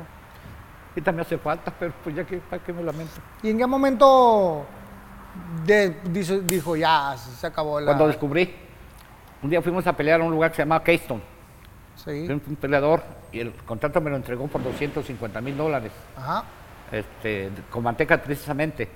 En Inglaterra peleabas y, y te regresan los impuestos que te quitan y te entregan una forma y te lo mandan a, a- a México dos meses después. O sea, te lo recogen, pero no se lo quedan, te lo regresan. Entonces, este, se acabó la pelea y llegaron a buscar a Nacho para darle el papel ese que yo no sabía. No lo encontraron y me lo dieron a mí. Y di mi domicilio y di todo. El Bobby recibió y Roberto recibieron la notificación de se cobró un millón doscientos cincuenta mil dólares. Nos regresaron los impuestos de esa cantidad de dinero. A ver, explícame esto cuando lo agarré. Oh, mira, compadre, que mira. Hijo de la madre, partí la madre, chingada. me dijo. No, que mira. Aquí te vas mucho a la chingada. Hasta aquí llegamos, no más. Así por tacos lo agarré, pero pues sabes que ya me tenía, yo creo con la mano a la cintura fueron cerca de 40, 50 peleas de campeonato del mundo. Un dineral que no, por eso yo no tuve dinero nunca. Le decía, no tiene porque soy honesto, no, porque Nacho me robó, pues chingado, cuál honesto ni qué. Pero, velo, Sí, está muy mal. ahora está igual que yo viendo cobrar el dinero que nos da López Obrador. No, pues sí, yo lo he visto, lo vi hace dos meses y no, muy mal, muy mal. Pues sí, es mi compadre, pero ahí se queda, Dios que lo bendiga. Este, y- Sí. y a nosotros que nos haga recompensar. Cada, cada quien va a recibir lo que, lo que merece. Pues, cada quien tiene que rendir cuentas por supuesto. Cada quien va a rendir cuentas. Y démosle la vuelta a la página. Mejor hablemos de las cosas bonitas del boxeo. Sale. ¿Cuál fue su mejor triunfo? Pues fueron algunos muy importantes, buenos, buenos, buenos. Yo pienso que el día que se coronó el Dinamita Estrada. El dinamita. Dinamita- ¿Por? El Dinamita Estrada fue un- una persona muy, muy querida por mí. Me dolió mucho su muerte, me dolió mucho todo eso. Lo saqué de 12, 8 años de la calle y, y lo llevé, lo llevé, lo llevé y lo saqué. Pues es que veníamos de dos peleas de campeonato con Alberto Dávila y con otro peleador que nos pararon en el segundo round por cortadas y nos dieron derrotas. Bernardo Piñango andaba buscando un rival para defender el campeonato del mundo mientras que llegaba la pelea mandatoria que ya tenía, que no tenía quien hiciera. Y se animaron con Nacho Wizard que si queríamos la pelea. Me dice, compadre, ¿la agarramos? Le dije, sí. Pues tenemos que hacerla, pero a ver cómo consigo dinero, a ver cómo conseguimos dinero para hacerla. Nos cobraron 100 mil dólares por la pelea y le trajimos al toreo de Tijuana. peleamos a Marchena y mucha gente más ahí. Lo trajimos, hicimos la pelea. Eh, la pelea era Super Gallo, era la primera pelea en Super Gallo que tuvo el Dinamita, toda la, toda la, la carrera la hizo en Gallo. ¿Y qué? ¿Para el Jíbaro? No, pues el Jíbaro es cuatro, menor, a cuatro años, era cuatro o cinco años menor que el Tanaka y que el Dinamita y que Julio. El Jíbaro era el niño. No, no quise yo soltarlo a él. Pero el dinamita, es hora. No, pues sí lo van a agarrar porque trae viene de dos derrotas y quiere una pelea fácil. Pues órale, lo trajimos y anduvo batallando y lo teníamos en el hotel y no quería presentarse, estaba en la función, no quería presentarse porque no le había llevado la No le habían llevado a la feria. Sí, me, di- me dijo, el- me dijo el Cañas, me dijo el. Cañas que dijo que no se quería subir al ring Sí, hasta que no le pagaran. sí. Y que Nacho pues, no tenía dinero y andaba pariendo Andaba- chayotes. Andaba en las taquillas. Sí. Lo que consiguió se lo llevó y le dijo, toma mi palabra que yo te completo. Que por cierto es más que nunca le pagó, pinche tranza. Entonces, este, y bueno, se lo dio y, y se animó y lo trajeron. Ya teníamos un rato esperando la función y todo. Y, y poniendo esa noche, pues creo que se vino la- el primer campeonato del mundo para nosotros. Yo ni siquiera tenía ni idea de lo que era un campeón del mundo y mm, se me hizo una cosa totalmente normal, fíjate, Eric. Normal. Sí, ganar, ganar el campeonato del mundo. O sea, no dimensionó en ese momento lo grande que era. No, no me, no me había caído el peine para ni, ni, ni- ni la cosa en la cabeza. Y me acuerdo que salí, del, salí de aquí y, y me fui a mi casa y me senté con ella. Felicidades, me dice mi esposa. Le dije, ¿Por qué? Le dije, no, te conoces campeón del mundo. Yo no le decía así. Pero a la semana me empezó a caer el peine de, que llegaron, que querían una entrevista, don Rómulo, y que esto, y yo le sacaba la vuelta. Por... Pues nunca me gustaron las entrevistas, mijo. Pues cuando llegaste te lo dije. No, yo le agradezco esa parte, ¿eh? porque la neta, yo nunca lo he visto. Y, y- y en el camino y lo que ve cuando cuadré algo con sus hijos para poder estar Sí. aquí, yo la verdad dije yo, ¿será que don Rómulo quiera? Pues nunca he- nunca le he escuchado hablar. Pues vamos a ver si quiere y si no quiere, pues ya a ver qué chingados invento. Llegó Carlos y pongo ahí, don Rómulo dijo que... Llegó Carlos Melo y un día estaba. Llegó, ¿Qué? llegó Carlos Melo un día con la televisión y, Una feria. y se, y se me pone la cámara. Don Rómulo, una entrevista. Y yo estaba haciendo guantes. Le dije, quita tu cámara, cabrón, le dije, déjame trabajar. Tírate para allá y pide permiso. A la hora que estamos trabajando guantes, no intervengas. Yo estoy haciendo mi parte de trabajo. Y el, el Carlos Melo y me- se salió.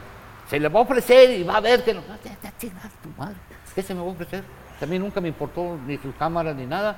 Digo, aquí tiene 50 peleadores, porque siempre buscaban al Kíbaro, o buscaba al Dinamita, o buscaba a Julio. Digo, aquel muchacho lleva tantas peleas, mira, este te necesita. No, ya sabían cuántas veces iba al baño el Kíbaro y todos los... Unas preguntas pendejas, la verdad. Claro. Y, a- y a mí, en particular, a mí, no, no, como que no me gustaba ese, ese pequeño detalle. Pues mire, eh, era una época, una forma de, de- de- Es más, usted lo debe de saber. Imagínese que en el periódico, nada más puras noticias sin Sí. chiste. Es que vendía. No, pues sí. El que- morbo era lo que vendía, ¿no? sí. Y en esa época era, había que vender. Sí. ¿no? Agarraron, agarraron al terrible. Ah, de volada. Es- hay, hay una situación que a veces quiero que entiendas, mira, no te completé también la salida. Nunca me gustó estar atrás del peleador cuando se coronaba campeón del mundo o cuando se ganaba una pelea común y corriente.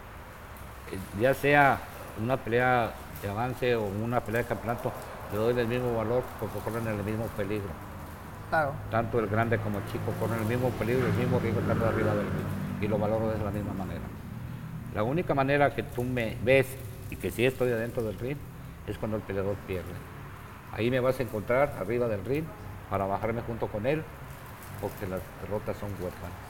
Sí, siempre, siempre son Y huérfanos. te digo una cosa, pero en una pelea de campeonato del mundo, en serio te lo digo, yo les tengo a ustedes mucho respeto, mucha admiración y, y- y valoro mucho el esfuerzo que hacen por lograrlo, porque yo sé todo lo que se chingan para llegar a ese lugar.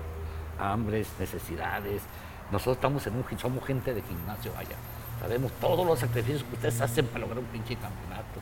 ¿Sabes cuándo me da mucho gusto? Pues cuando le pegaste a Zaragoza.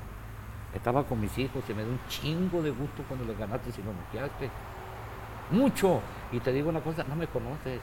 A mí me da tanto gusto que los demás manejadores tengan campeones del mundo. Yo no tengo envidia por nadie. ni por nada. Claro. Nunca he tenido ese problema con nadie. ¿El Rómulo qué? ¿Ganó por suerte? No, por suerte no. El, el que llega al campeonato del mundo es porque tiene las facultades y porque se chingó para llegar a hacerlo. Claro. No hablen tonterías. La suerte no existe. El trabajo es el, es el que. Bueno, es que ahora sí como siempre digo, pero, pero, pero, pero, pero, pero, lo que pasa, don Rómulo, es que a, a- a veces, a veces nos, nos, ¿cómo se lo explico, verdad? A veces malentendemos las ciertas situaciones. La suerte como, como tal, así como luego lo, lo pensamos de, ay, la suerte, espero sacarme un boleto, eh, un- eh, sacarme la lotería. Pues si no compras el pinche boleto no te vas a sacar la lotería. Entonces, la suerte es, son es que una trabaja. casualidad con un trabajo, ¿no? El estar en el momento exacto, porque ¿cuántas veces Es no que- estás en el momento es que exacto? es la palabra equivocada, mijo. La ¿Cu- palabra cuál debería ser? la- éxito. Pues sí, Éxito. Un peleador no puede tener eh, este, suerte. Se está partiendo la madre por meses enteros haciendo sparring, haciendo todo ese tipo de cosas. Éxito. Claro. La suerte no. Bueno, a lo mejor, ojalá no. A lo mejor el referee se para la pelea y te la vea y a que sea por casualidad, ¿no? digamos, la casualidad en, en- en- en las circunstancias, ¿no? Así es. Pero la verdad la cosa es que la parada correcta es éxito. Llegan no, Claro, ¿quién, puede ser. quién va a ganar? ¿Fulano o Sutano? Al que le levante la mano. ¿Pero quién es eso? Pues, el Pues el que dé eche mejor ganas, ¿Pues usted sí, quién claro. le va? Pues usted qué te importa. No, es que yo no, yo- eh, que te lo vean mis hijos. Mira, me llegan los periodistas y con esa situación, Don Rómulo, ¿quién gana? ¿Paqueado o fulano? No, mi hijo, pues sí. me- Oye, Si yo supiera, allí iba a apostar. no, espérate, lo que me. Espérate, digo, a- a- tú apunta, va a ganar fulano de tal como periodista, ¿por qué me preguntas a mí? Dile, tenemos que preguntar a los especialistas. Le dije, Claro. pero te digo una cosa, somos especialistas en enseñar, no en adivinar, o pendejo. es que, no, adivi- no adivinamos. Sí, no. Y muchas veces somos los expertos, se supone, porque estamos ahí No, y cada rato nos equivocamos. Bueno, hay mucha gente que le gusta salir a la televisión aunque le pregunten eso. Es lo que les gusta la pantalla, pero te digo una cosa, si a mí no me gusta que me pregunten que- nada menos, quita tu chingada de aquí, a mí Bueno, qué me es importa que- quién va a ganar. Que, es que, don Rómulo, ahí sí le voy a decir algo. Yo, yo entiendo su labor y entiendo su trabajo, pero muchas veces también, eh, santo que no es visto no es adorado, don, eh, don- don Rómulo tiene que entender esa situación. No, me voy a morir igual. Oh, que la chingada. No, es que- y eso no lo vamos a discutir. No, Cada no. quien tiene su estilo y lo respetamos. Mi- Mira, lo que importa es el resultado que tengamos y la labor que hagamos con la gente que tienes enfrente de contigo. Claro. Oiga, mejor platíqueme. Ya me platicó su mejor triunfo que fue con el Tanaka. Ahora, vamos a hablar un poquito triste. ¿Cuál fue su peor derrota? Cuando perdí el campeonato con el mismo Dinamita Estrada, Contra. contra Jesús Salud.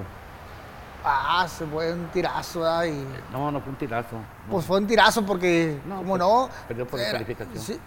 Pero eran, eran dos buenos peleadores. Eran, no, no, mira, te voy a decir una cosa. A ver, échale. No, no. Es el, el- el- ¿Fue en la 72? No. ¿No? No, fue, fue aquí en San Diego. Fue aquí, fue aquí en ¿Cuándo San- fu- cuál- cuál- perdón, antes de que ahorita que nos vamos a esa. ¿Ellos nunca pelearon aquí en la 72? No. ¿En ninguna parte? No, ¿Ni en la revancha? no.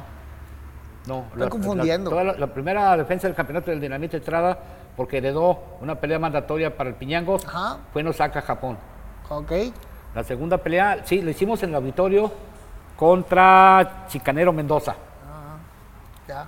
La tercera pelea peleó contra, contra Jesús Paul aquí en Los Ángeles. Ah, ok. Y la, quinta, la, la cuarta pelea fue contra. Pero desde la primera defensa del campeonato del mundo, el chamaco ya traía droga, traía todo el mundo y se fue. Fue el principio del fracaso. Ok. Me dolió mucho porque traté de sacarlo del hoyo, pero no pude. No pudo. Traté, me quemé con jueces, con gentes, profesores, maestros, casas de rehabilitación tratando de hacerlo. Y me fui y se me quedó lo que te iba a platicar de bonito. La peor derrota que fue cuando perdimos el campeonato del mundo por descalificación con el Dinamita Estrada y me dolió mucho. Ahora vamos a platicar de cosas bonitas, que es, es lo que te quería platicar Por rato favor.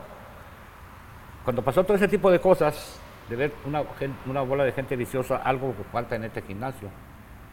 Tengo que buscar la manera de que los chamacos tengan una preparación eh, adecuada para que tengan la preparación para retirar toda la gente podrida que se les arrima cuando llegan y cuando van creciendo arriba, que ya son famosos y conocidos y porque hijo le llegan como moscas a la miel y te dan y te envician y te chingan.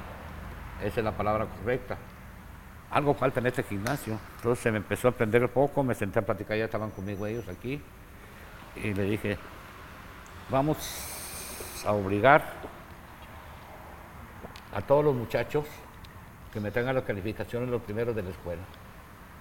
Y empecé con tratamientos y con Chucho, por ejemplo, el que saludaste hace ratito. Sí. Era un chamaco que no quería estudiar y junto con otro primo y le dije, vamos haciendo un trato usted y yo. Aplíquese y a cada 10 que me traiga le voy a pagar a, 100 a 10 pesos el, el 10. Así de fácil. Vino la señora y platicó conmigo que no quería estudiar y todo. Sale. Y agarré al otro, y agarré al otro, a Marvin Quintero, y agarré a todos y empecé, órale, órale, órale. De repente llega el chucho y a veces le pagaba hasta 300 pesos, la boleta llena de 10. Ahorita es ingeniero en, sistemas. Wow. Ya se, ya se tituló, ya se ganó. Eso lo empecé hace mucho tiempo, mucho tiempo y sigo sosteniéndolo. A los niños de primaria les pago 10 pesos el 10 y les digo a los grandes, al chucho, no me traigo la calificación, no, no, pues que me da vergüenza, pero, pero sigo teniendo buenas calificaciones. Tengo, no sé, ¿me ayudas, Bobby? ¿Cuántos profesionistas tenemos? Tenemos tenemos alrededor, ahorita contabilizados y ya titulados, alrededor de 180, Ok. de todo tipo, doctores, arquitectos, este, doctores especializados, enfermeros profesionales, este, ingenieros industriales, ingenieros en sistemas, enfermeros profesionales de la universidad, este, eh, gente preparada de, de deportes titulados, tengo muchos, y, ahorita eh, eh, este, maestros de idiomas. A partir de esa fecha que empecé y que parece que fue ayer, todo tipo de cosas, ahorita tengo toda la camada de peleadores que están creciendo, a todos en general están a punto de salir de la preparatoria y a la gran mayoría de todos ellos eh, tienen que tener una titulación una carrera que ellos quieran. Usted va a titularse porque quiero que su papá y su mamá se sientan bien orgullosos de usted, pero está estudiando para el futuro de usted mismo. Dos velitas, si una se apaga la otra se queda prendida. Si usted se termina de recibir en la universidad, ese título lo va a tener para toda la vida y cuando quede el campeonato, si lo gana, va a ser el campeón del mundo. Entonces tiene que pensar en ese pequeño detalle, las cosas se pueden hacer. Tengo la gran mayoría de, de muchachos que tengo ahorita en la camada de boxeadores, que todos están, todos están en la universidad. Otros están en la preparatoria, otros están a punto de salir, y otros en la calle me andan buscando para darme un abrazo, o para llevarme un pastel, o para... Claro. Me siento muy querido, me siento muy apachurrado, me siento, me estoy enfermo y no falta si aquel señor ya tiene el doctor, ya le hablé fulano, ya le esto, y ahorita me lo voy a llevar. o sea, me siento muy cuidado, la verdad, las cosas por, por esa situación. Y, y- y- y creo que a partir de que pasó todo eso, estos muchachos van a estar más preparados para poder rechazar si llegan a un campeonato del mundo a toda la gente podrida que se les arrima, que andan buscando eso. Claro. Como si le llamaron a Julio cuando peleó con Oscar de la Hoya, 280 peleas en Las Vegas. ¿Qué estaban haciendo ahí? ¿De dónde salieron? No me lo preguntes. Y esto, todo el, el Tropicana se rentó para toda la bola de coleros que llegaron, de dónde llegaron y cómo llegaron, y a todos les daba 300 dólares cada tercer día. ¿Por qué lo hacías, Julio? ¿Por qué no hiciste? Siempre les decían lo mismo, siempre les decían lo mismo. Cuando tú ves el campeonato, van a salir como un barco que está hundiendo, salen destapados por todos lados a buscar otro, a ver a quién explotan. Claro. Pero lo que tú le dijiste ahorita es, es, es una gran verdad de este niño. Habló Omar el otro día conmigo y me dijo, ¿sabes qué, Rómulo? Puedes platicar con él, porque no, que el sueldo se está haciendo chiquito. Es que tenemos a Raúl, tenemos al Tony, tenemos todo, pero chamaco, ¿qué empieza a discutir conmigo? Yo no me voy a entrar en tu problema. Yo no trabajo ni con Raúl ni trabajo con Tony. No trabajo con nada de ellos. Sabes que trabajé mucho tiempo, intenté trabajar con ellos, a mí no me dio resultado. Y prefiero hacerlo yo solo. El doctor le pagaba 3 mil dólares, no me caía la pelea. Si salía a cortar lo atendía y si no nada. Yo me quedaba sin nada y que vayan a la chingada. Pero, pero ojalá que lo entiendan, porque, Claro. todavía- porque todavía no llegan a ningún lugar. Sabes que están subiendo la. Ay, creo que to- toca lo más difícil. Y si ahorita en estos momentos no saben ellos, principalmente cuidar el peso, él debe de tener unas 3 libras ahorita, en 15 días, cuando mucho. Sí, Para es, que es las mucho bajes, el peso que para que bajes y comas. Los bajes y comas. Bajas y los comas. bajes sí, y comas. Y se va a fortalecer más. Yo le digo a Omar y le digo a toda la gente que me quiere escuchar, es que nosotros no somos filmamas, somos entrenadores de gimnasio. Yo agarro una pelea y le digo, "Pam, Peque, vamos a checarte peso, esto y esto". no se preocupe, este, falta, llevamos un mes, no falta, venga, ¿cuánto? No, no se preocupe, venga, vamos a checar peso. Son- tengo, creo que he aprendido a tener gente responsable, que no, no, no me meten problemas en todo ese tipo de cosas, ni andar a veces tratando de bajar de última hora, o que lleguemos y nos pasemos de peso y da, da vergüenza. Sí, es, mucho, es mucho compromiso este, dar la cara por, por el peleador y, que no, no se mar- marque el peso. Yo, yo entiendo lo que usted me dice, no quiere trabajar con algunos, algunos eh, de multidisciplinario, pero ah, es necesario, ¿sabe? Porque, por ejemplo, yo ahorita que estoy de entrenador, yo se los digo, yo, yo, yo te puedo poner un plan, o sea, yo puedo hacerlo, sí, pero yo no soy, yo no quiero ser el responsable. Quiero que lo haga un profesional y quiero que él sea el responsable, que se haga y que el peleador sepa lo que estamos haciendo, porque si queremos llegar a lo más alto, a lo más alto, tenemos que tener gente profesional que trabaje en el, en el tema. Y, y ahí yo difiero con un- algunas cosas, ¿no? Algunos profesionistas que yo les digo, "Ey, ese proce- ese met- esa metodología no es sana para nosotros, no nos conviene, pero no me hacen caso. Tú no la tuviste. Pues eh, de esa forma no. No. Yo tuve a Covarrubias. Sí. Ah, no, pero sí, de Cobarrubias era bueno. Era bueno, muy Sí, bueno. ese- Eh, no era, es muy La bueno. última vez que lo vi estaba bien flaco. que la, la- la- yo le, le- es muy amigo mío. Lo veía bien gordo. Sí, doctor, qué rollo, pues usted es un noticia. Sí, y sabes Le qué? encanta la en comida. una- En, la, la muerte del dinamita Estrada, lo encontré, lo encontré. Ah, mire, Rómulo, mire, mire. Ya estoy.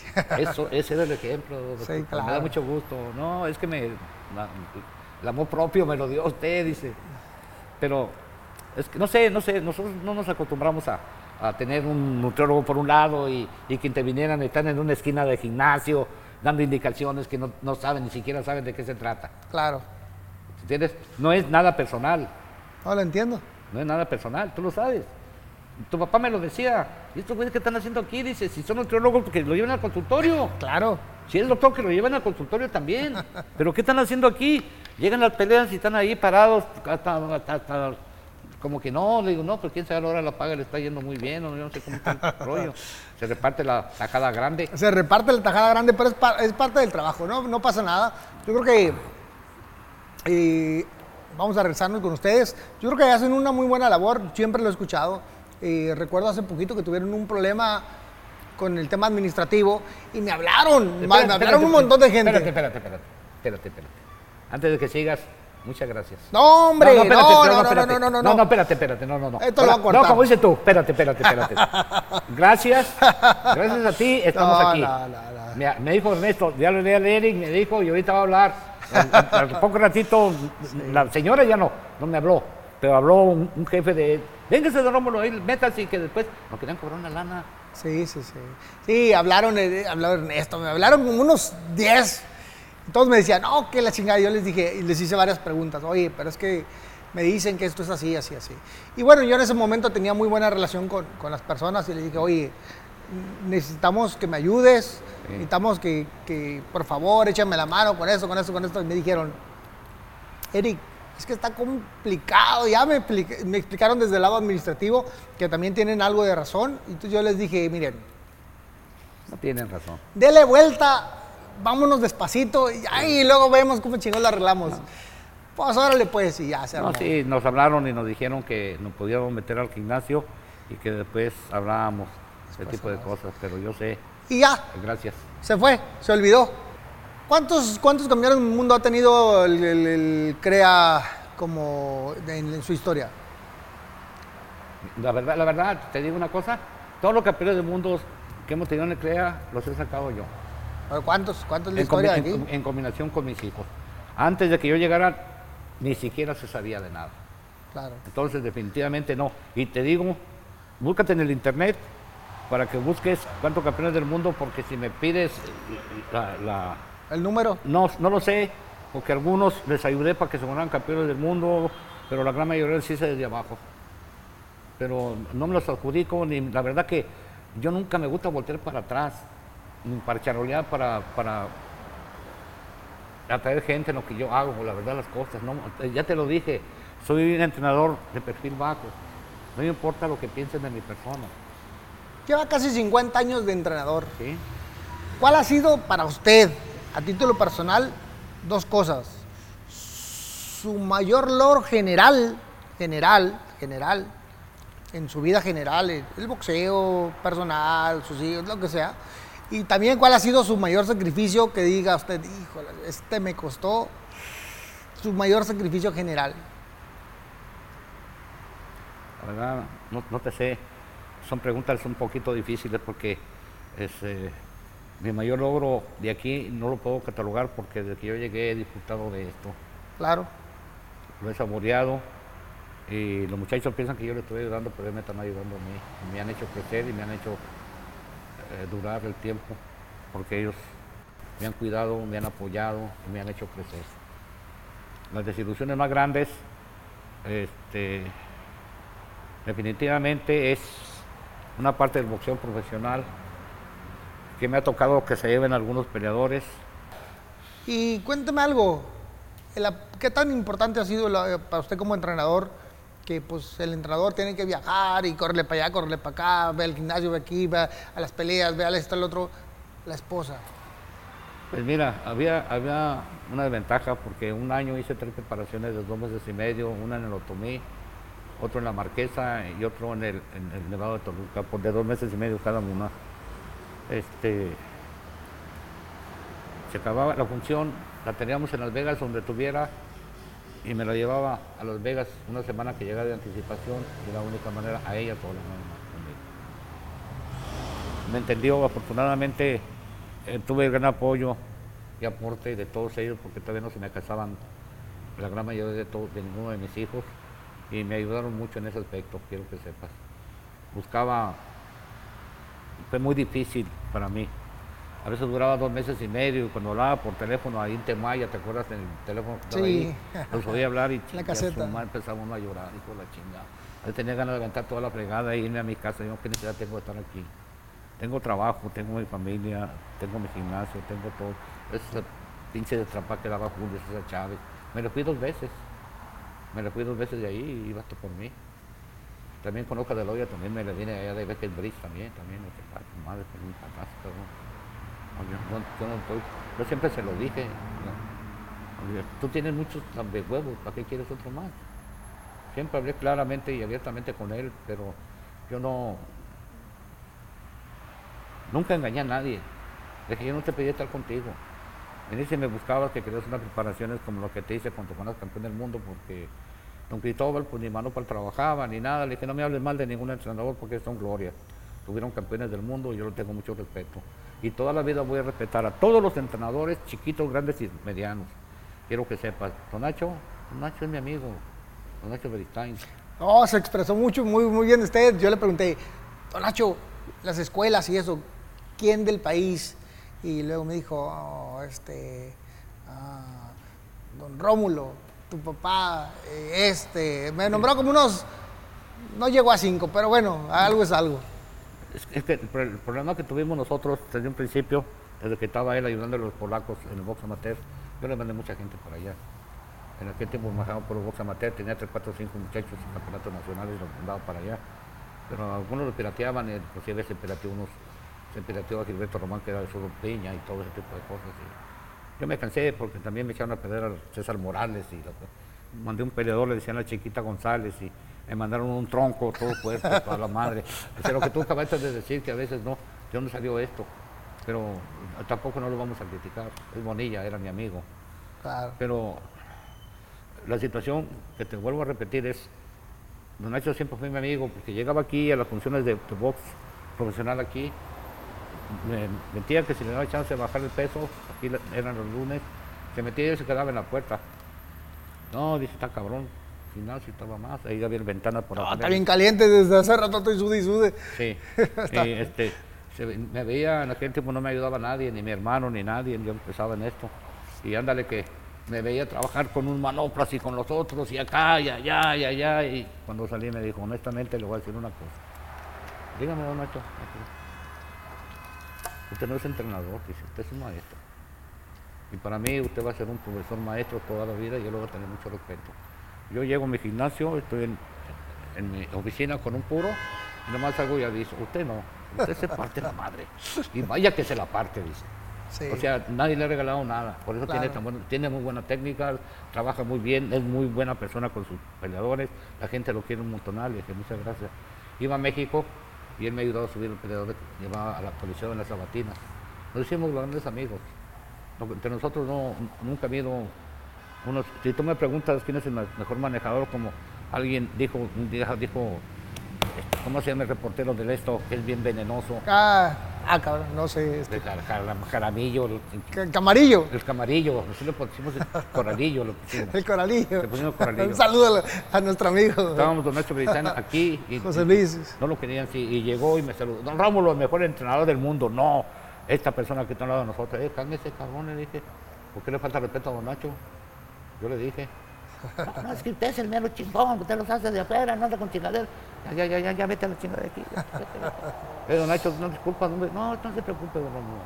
Pero somos, somos los grandes amigos de de veras. Pero yo sé Sí. que Nacho es bien especial y, Sí. y yo sé cómo lo, lo llego y lo trato, cómo está don Nacho. Todo bien, todo bien, ok, con permiso.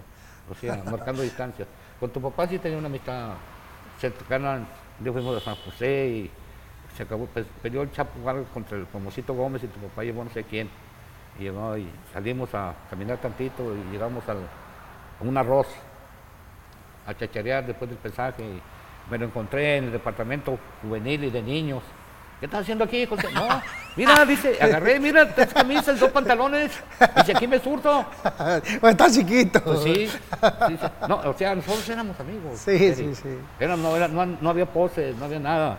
El Fernando Fernández lo sabe. Cuando, cuando llegamos a Lotomí, que me pidieron ayuda y todo ese tipo de cosas, me dijo Fernando, por eso quedó tan... No, don Romero, que usted es otro rollo, sus hijos también. No, le dije, yo no tengo, no tengo problemas con nadie, ni con Fernando, ni con nadie. No tengo problemas con nadie, Eric. Y te digo, no tengo envidia, no tengo... Me gustaría que todos los entrenadores tuvieran campeones del mundo, pero que tuvieran la capacidad para hacerlo. No, me, no me gustan críticas negativas, activas. No, es que ese, es, es que pura suerte, no, que no sirve y que esto. Sabes que a mí todo tipo de cosas no entran en mi, A en mi mente para nadie. mente. Para dentro gente de boxeo no. Y- Yo lo consejo con señores, ¿cómo le hago? A trabajar, hijo, pues soy igual que tú.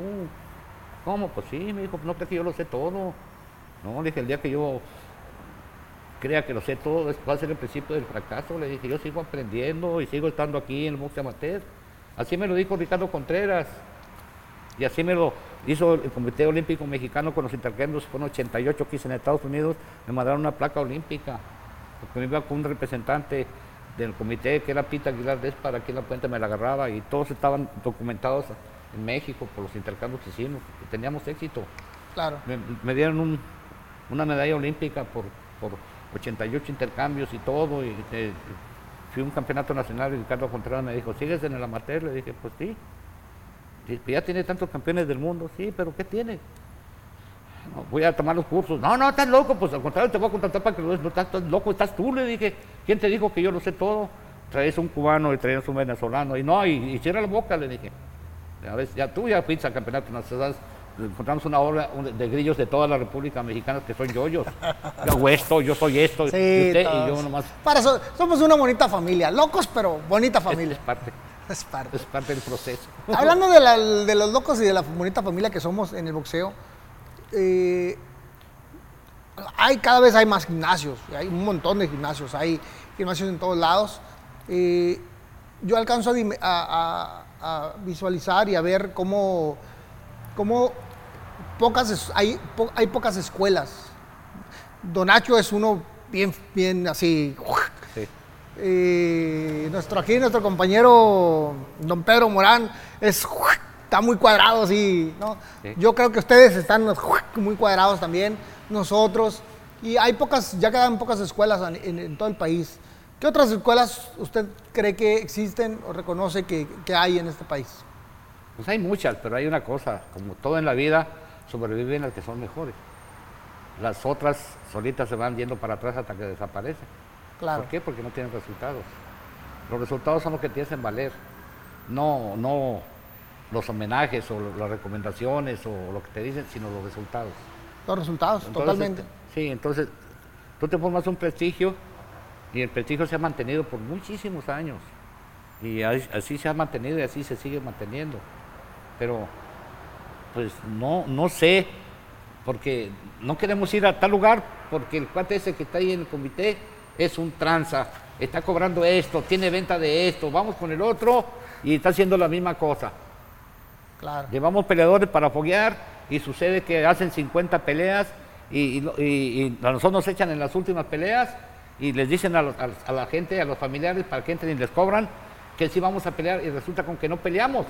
Ya nos empezamos a pelear con ellos y decirles, Claro. no vamos detrás de un trofeo ni vamos detrás de un, No, la de un competencia. diploma. Queremos competencia. Participar, participar. Queremos fogueo. Exacto. Ya estamos desagusto ahí donde estamos estando, pero vamos a, vamos a ver a ver qué, qué vamos a hacer, pero tenemos que foguear, seguimos trabajando con amateur y vamos a seguir trabajando con ellos. O sea, el, la- el futuro del boxeo, siempre lo dije, está en el amateur y a mí me gusta ser peleadores desde abajo. Ya que habla del amateur con mucha fuerza, ¿cuánto es el mínimo que le recomienda a un peleador que debe de tener antes de debutar? Pues no hablemos de cantidad de peleas, sino de calidad de tales. Hay algunos peleadores que te pueden eh, debutar profesionales con 20 peleas profesionales amateur, pero siempre y cuando tengan una estancia de aproximadamente 6 meses en esas 20 peleas, Como mínimo. como mínimo, sí. Pero eh, yo ten- tengo peleadores que tengo dos años preparándolos para debutar los profesionales y todavía no, me, no quiero debutarlos. Yo veo, están noqueando a todo el mundo, pero no, no me siento con la confianza de debutarlos. Yo pienso que la escuela del profesional es el amateur y si hacemos un buen amateur, creo que van a tener mejores resultados en profesional. Probabilidades son mejor. Es que es primaria, secundaria y preparatoria para llegar a la universidad. Claro. O sea, si somos profesionales tenemos que tratar de hacerlo desde que empezamos. Y estamos tratando de hacerlo. Hay algunos chamacos con un talento natural y hay otros que, como tú dices, no, no, pero aquí los mantenemos, no los corremos. Sí, claro. No, y no los corremos, al contrario. No, Nosotros tampoco los corremos, pero, pero- pero sí hay unos que yo digo, ah, su-". yo, yo, de hecho, lo voy a ser bien honesto. Eh, yo no trabajo con los amateurs. Tenemos una persona que hace eh, trabajo con los amateurs. Yo cuando los llego a ver, eh, les, les digo, hey, haz esto, haz lo otro, haz aquello. Porque usted sabe que el amateur y el profesional no es igual. No, No es lógico. igual, son dos cosas completamente diferentes, se entrenan diferente completamente en los estilos, pero este, yo, yo esa es la parte que no he tenido. Todavía no tengo la suficiente calma para estar con los amateurs diciéndoles, hey, mijo, y hey, hey, porque llega esa parte donde, Pero tú lo tuviste, a ti te formaron. no, sí me formaron, Pero parte de tu formación. Sí, sí, yo O lo sea, sé. Tienes que regresar lo que te dieron. Lo voy a hacer, lo voy a hacer, porque, porque yo sé que eventualmente lo voy a hacer, eventualmente lo voy a hacer, pero hoy es algo que no puedo. Te- siento que tengo demasiada desesperación, Mejor de, energía. pre- pregúntanos a nosotros y nosotros lo podemos decir. Dígame, No eres un mediocre, eres un- el peleador más grande que ha dado Tijuana. gracias, gracias, gracias. Decía, y si lo te hiciste es que porque tu papá se chingó en hacerte, hacer eso. Claro. Tú solo no lo hiciste. No, no, no, no. Pero Y mi, y mi papá, la grandeza de mi papá era que escuchaba a todos. Sí. Sí, era una muy buena persona, era todo. Y ya te lo dije yo también, tuvimos grandes pláticas y todo lo que tú quisieras. Claro, Para mí, eres un grande y vas a hacerlo hasta que nos lleve la quinta fregada. Tenemos muchos, campeones, tenemos muchos campeones aquí en Tijuana, muchos. Pero el más grande de todos ellos eres tú. Y lo gracias. sabes, nomás que no se te suba la cabeza porque yo te la bajo. No, aquí andamos ahorita, no, no es cierto. No, No, no. siempre andamos tranquilones. No, nosotros Sie- te Siempre admiramos. soy atrás, mira, atrás, mira, atrás. mira, nosotros te, te- te respetamos, te queremos, te admiramos, Gracias. aunque lo dudes. Nunca hemos tenido una comunicación muy cercana No. para contigo, pero te digo una cosa, lo mismo que a tu hermano, y Pelucho te lo puede decir cómo somos verdaderamente nosotros, porque yo tuve un mes trabajando con él en el Otomí. Yo no tengo ningún problema, saboreaba todas tus peleas que tuviste, triunfos, derrotas, Gracias, todos, gracias. todos, todos, y no nomás yo, todos ellos sentados junto conmigo para saborearte, esperando que ganaras. Nunca. Ahorita hablan de Canelo y que de esto y de lo fregada. Bueno, pues ni modo, pues si no le cae, pues es el problema de ustedes, pues es un Claro. diferente y, No. y ahí está. Yo, yo, yo soy de los que siempre voy con el mexicano. ¿eh? Yo siempre voy con el mexicano. Tenemos que ir con el mexicano. Tenemos que ir. Claro. O sea, no, no, no es invencible nadie, si puedes No, perder no. peleas y todo, pero, pero la verdad quiero que sepas que te conozco de chiquito. Sí, sí, lo sé. De- Te sí. conozco desde que eres un bebito peleando en amateur, conozco al pelucho, conozco a todos y una parte de tus hijos también que pelearon también. Sí, claro. Lo sé todo ese tipo. Y te vuelvo a repetir lo mismo. Primeramente, gracias por ayudarnos a estar en este gimnasio. Si, tú, No, no, no, si no. tú no hubieras hablado, nosotros no estuviéramos aquí. Dos, gracias por venir a entrevistarme. Gracias, te lo agradezco de todo. Al contrario, corazón. gracias a usted por, por darnos a conocer muchos detalles que nunca, Pues- nunca jamás, neta. Híjole, para sacarle una palabra es- Sí, sí. está difícil. No, sí, sí, sí, sí, tienes toda la razón del mundo. Pero te quiero decir una cosa también, que entiendas ese tipo de cosas. Nosotros nunca nos quedamos con problemas contigo si perdías, o, No. si perdías o ganabas. Porque todo lo dejamos ahí en el final, al, al terminar las peleas.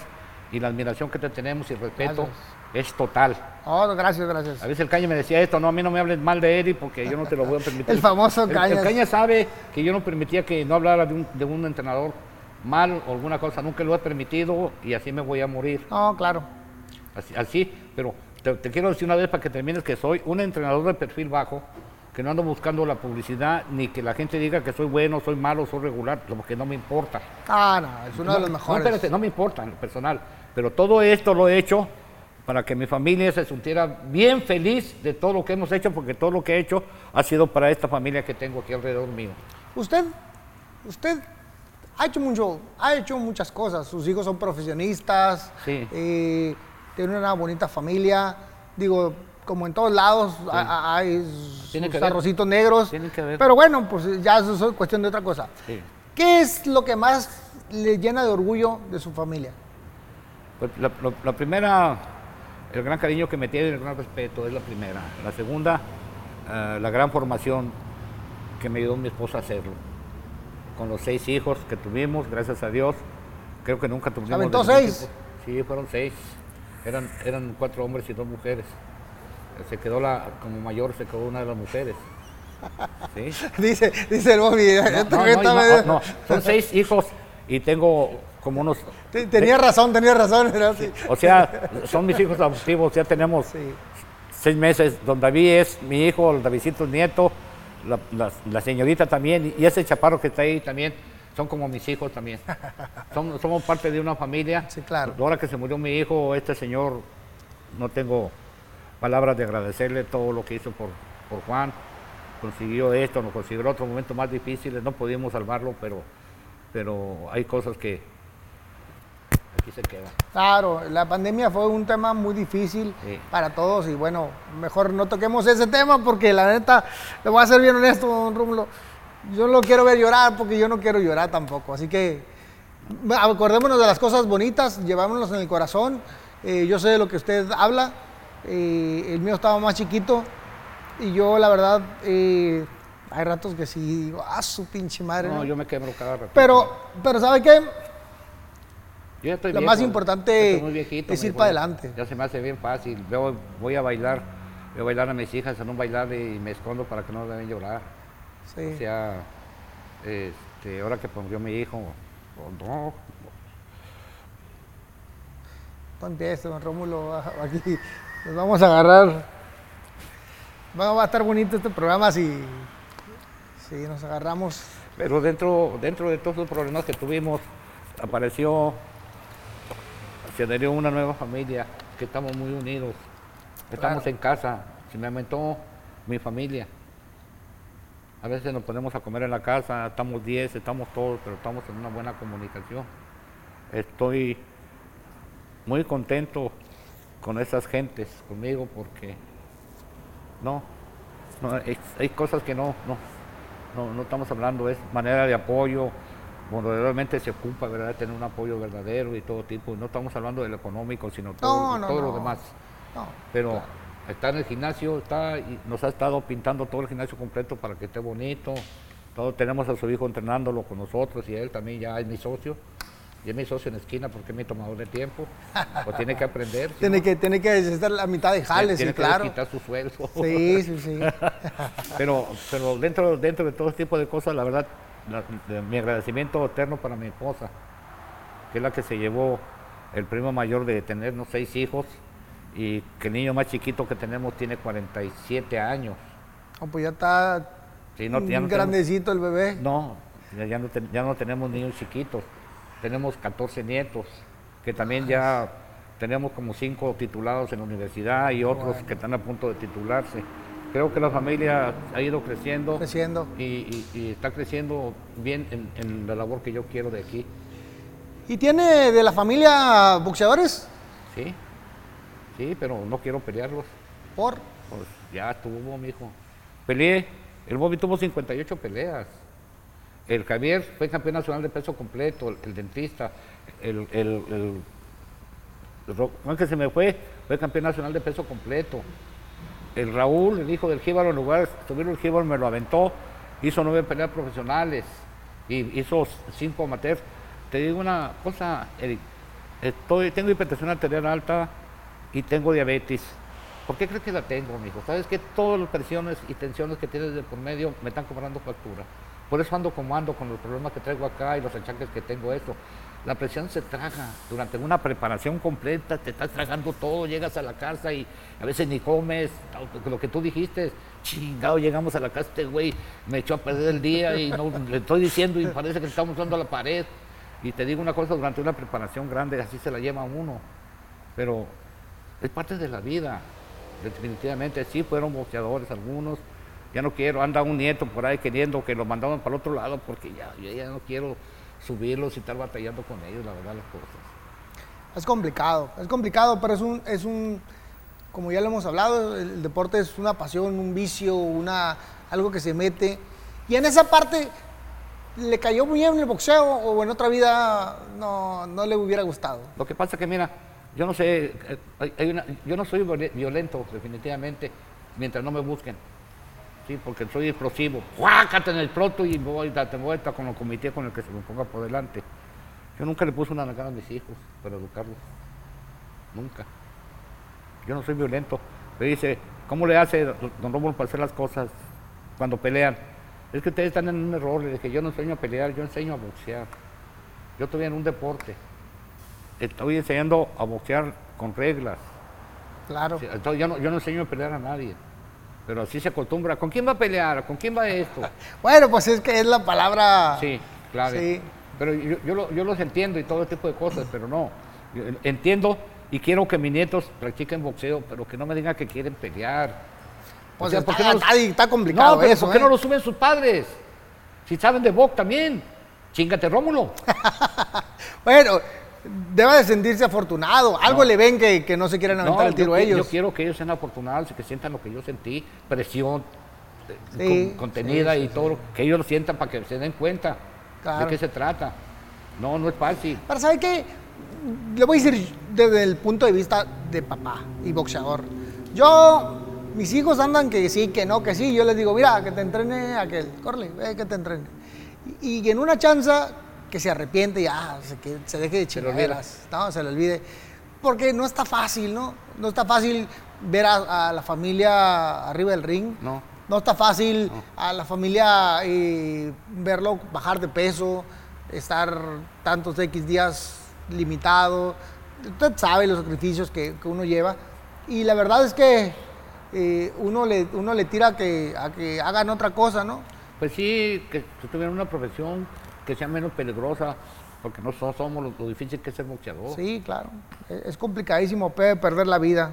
Sí, pero pues ya pasando a otro tema, sí, sí, yo a veces tengo unos problemones con ella porque, cuídalo, no lo meto, ya el otro, oye, espérate, vete, dirígelo tú, yo hago la comida, si quieres, hijo la chingada, porque estás, pues sí, Ah, don pero usted no es el único, a todos nos dicen. pero te digo una cosa, fíjate, fíjate, te lo, te lo voy a decir aquí abiertamente. Sí, dígame. Y que escuchen todos ellos.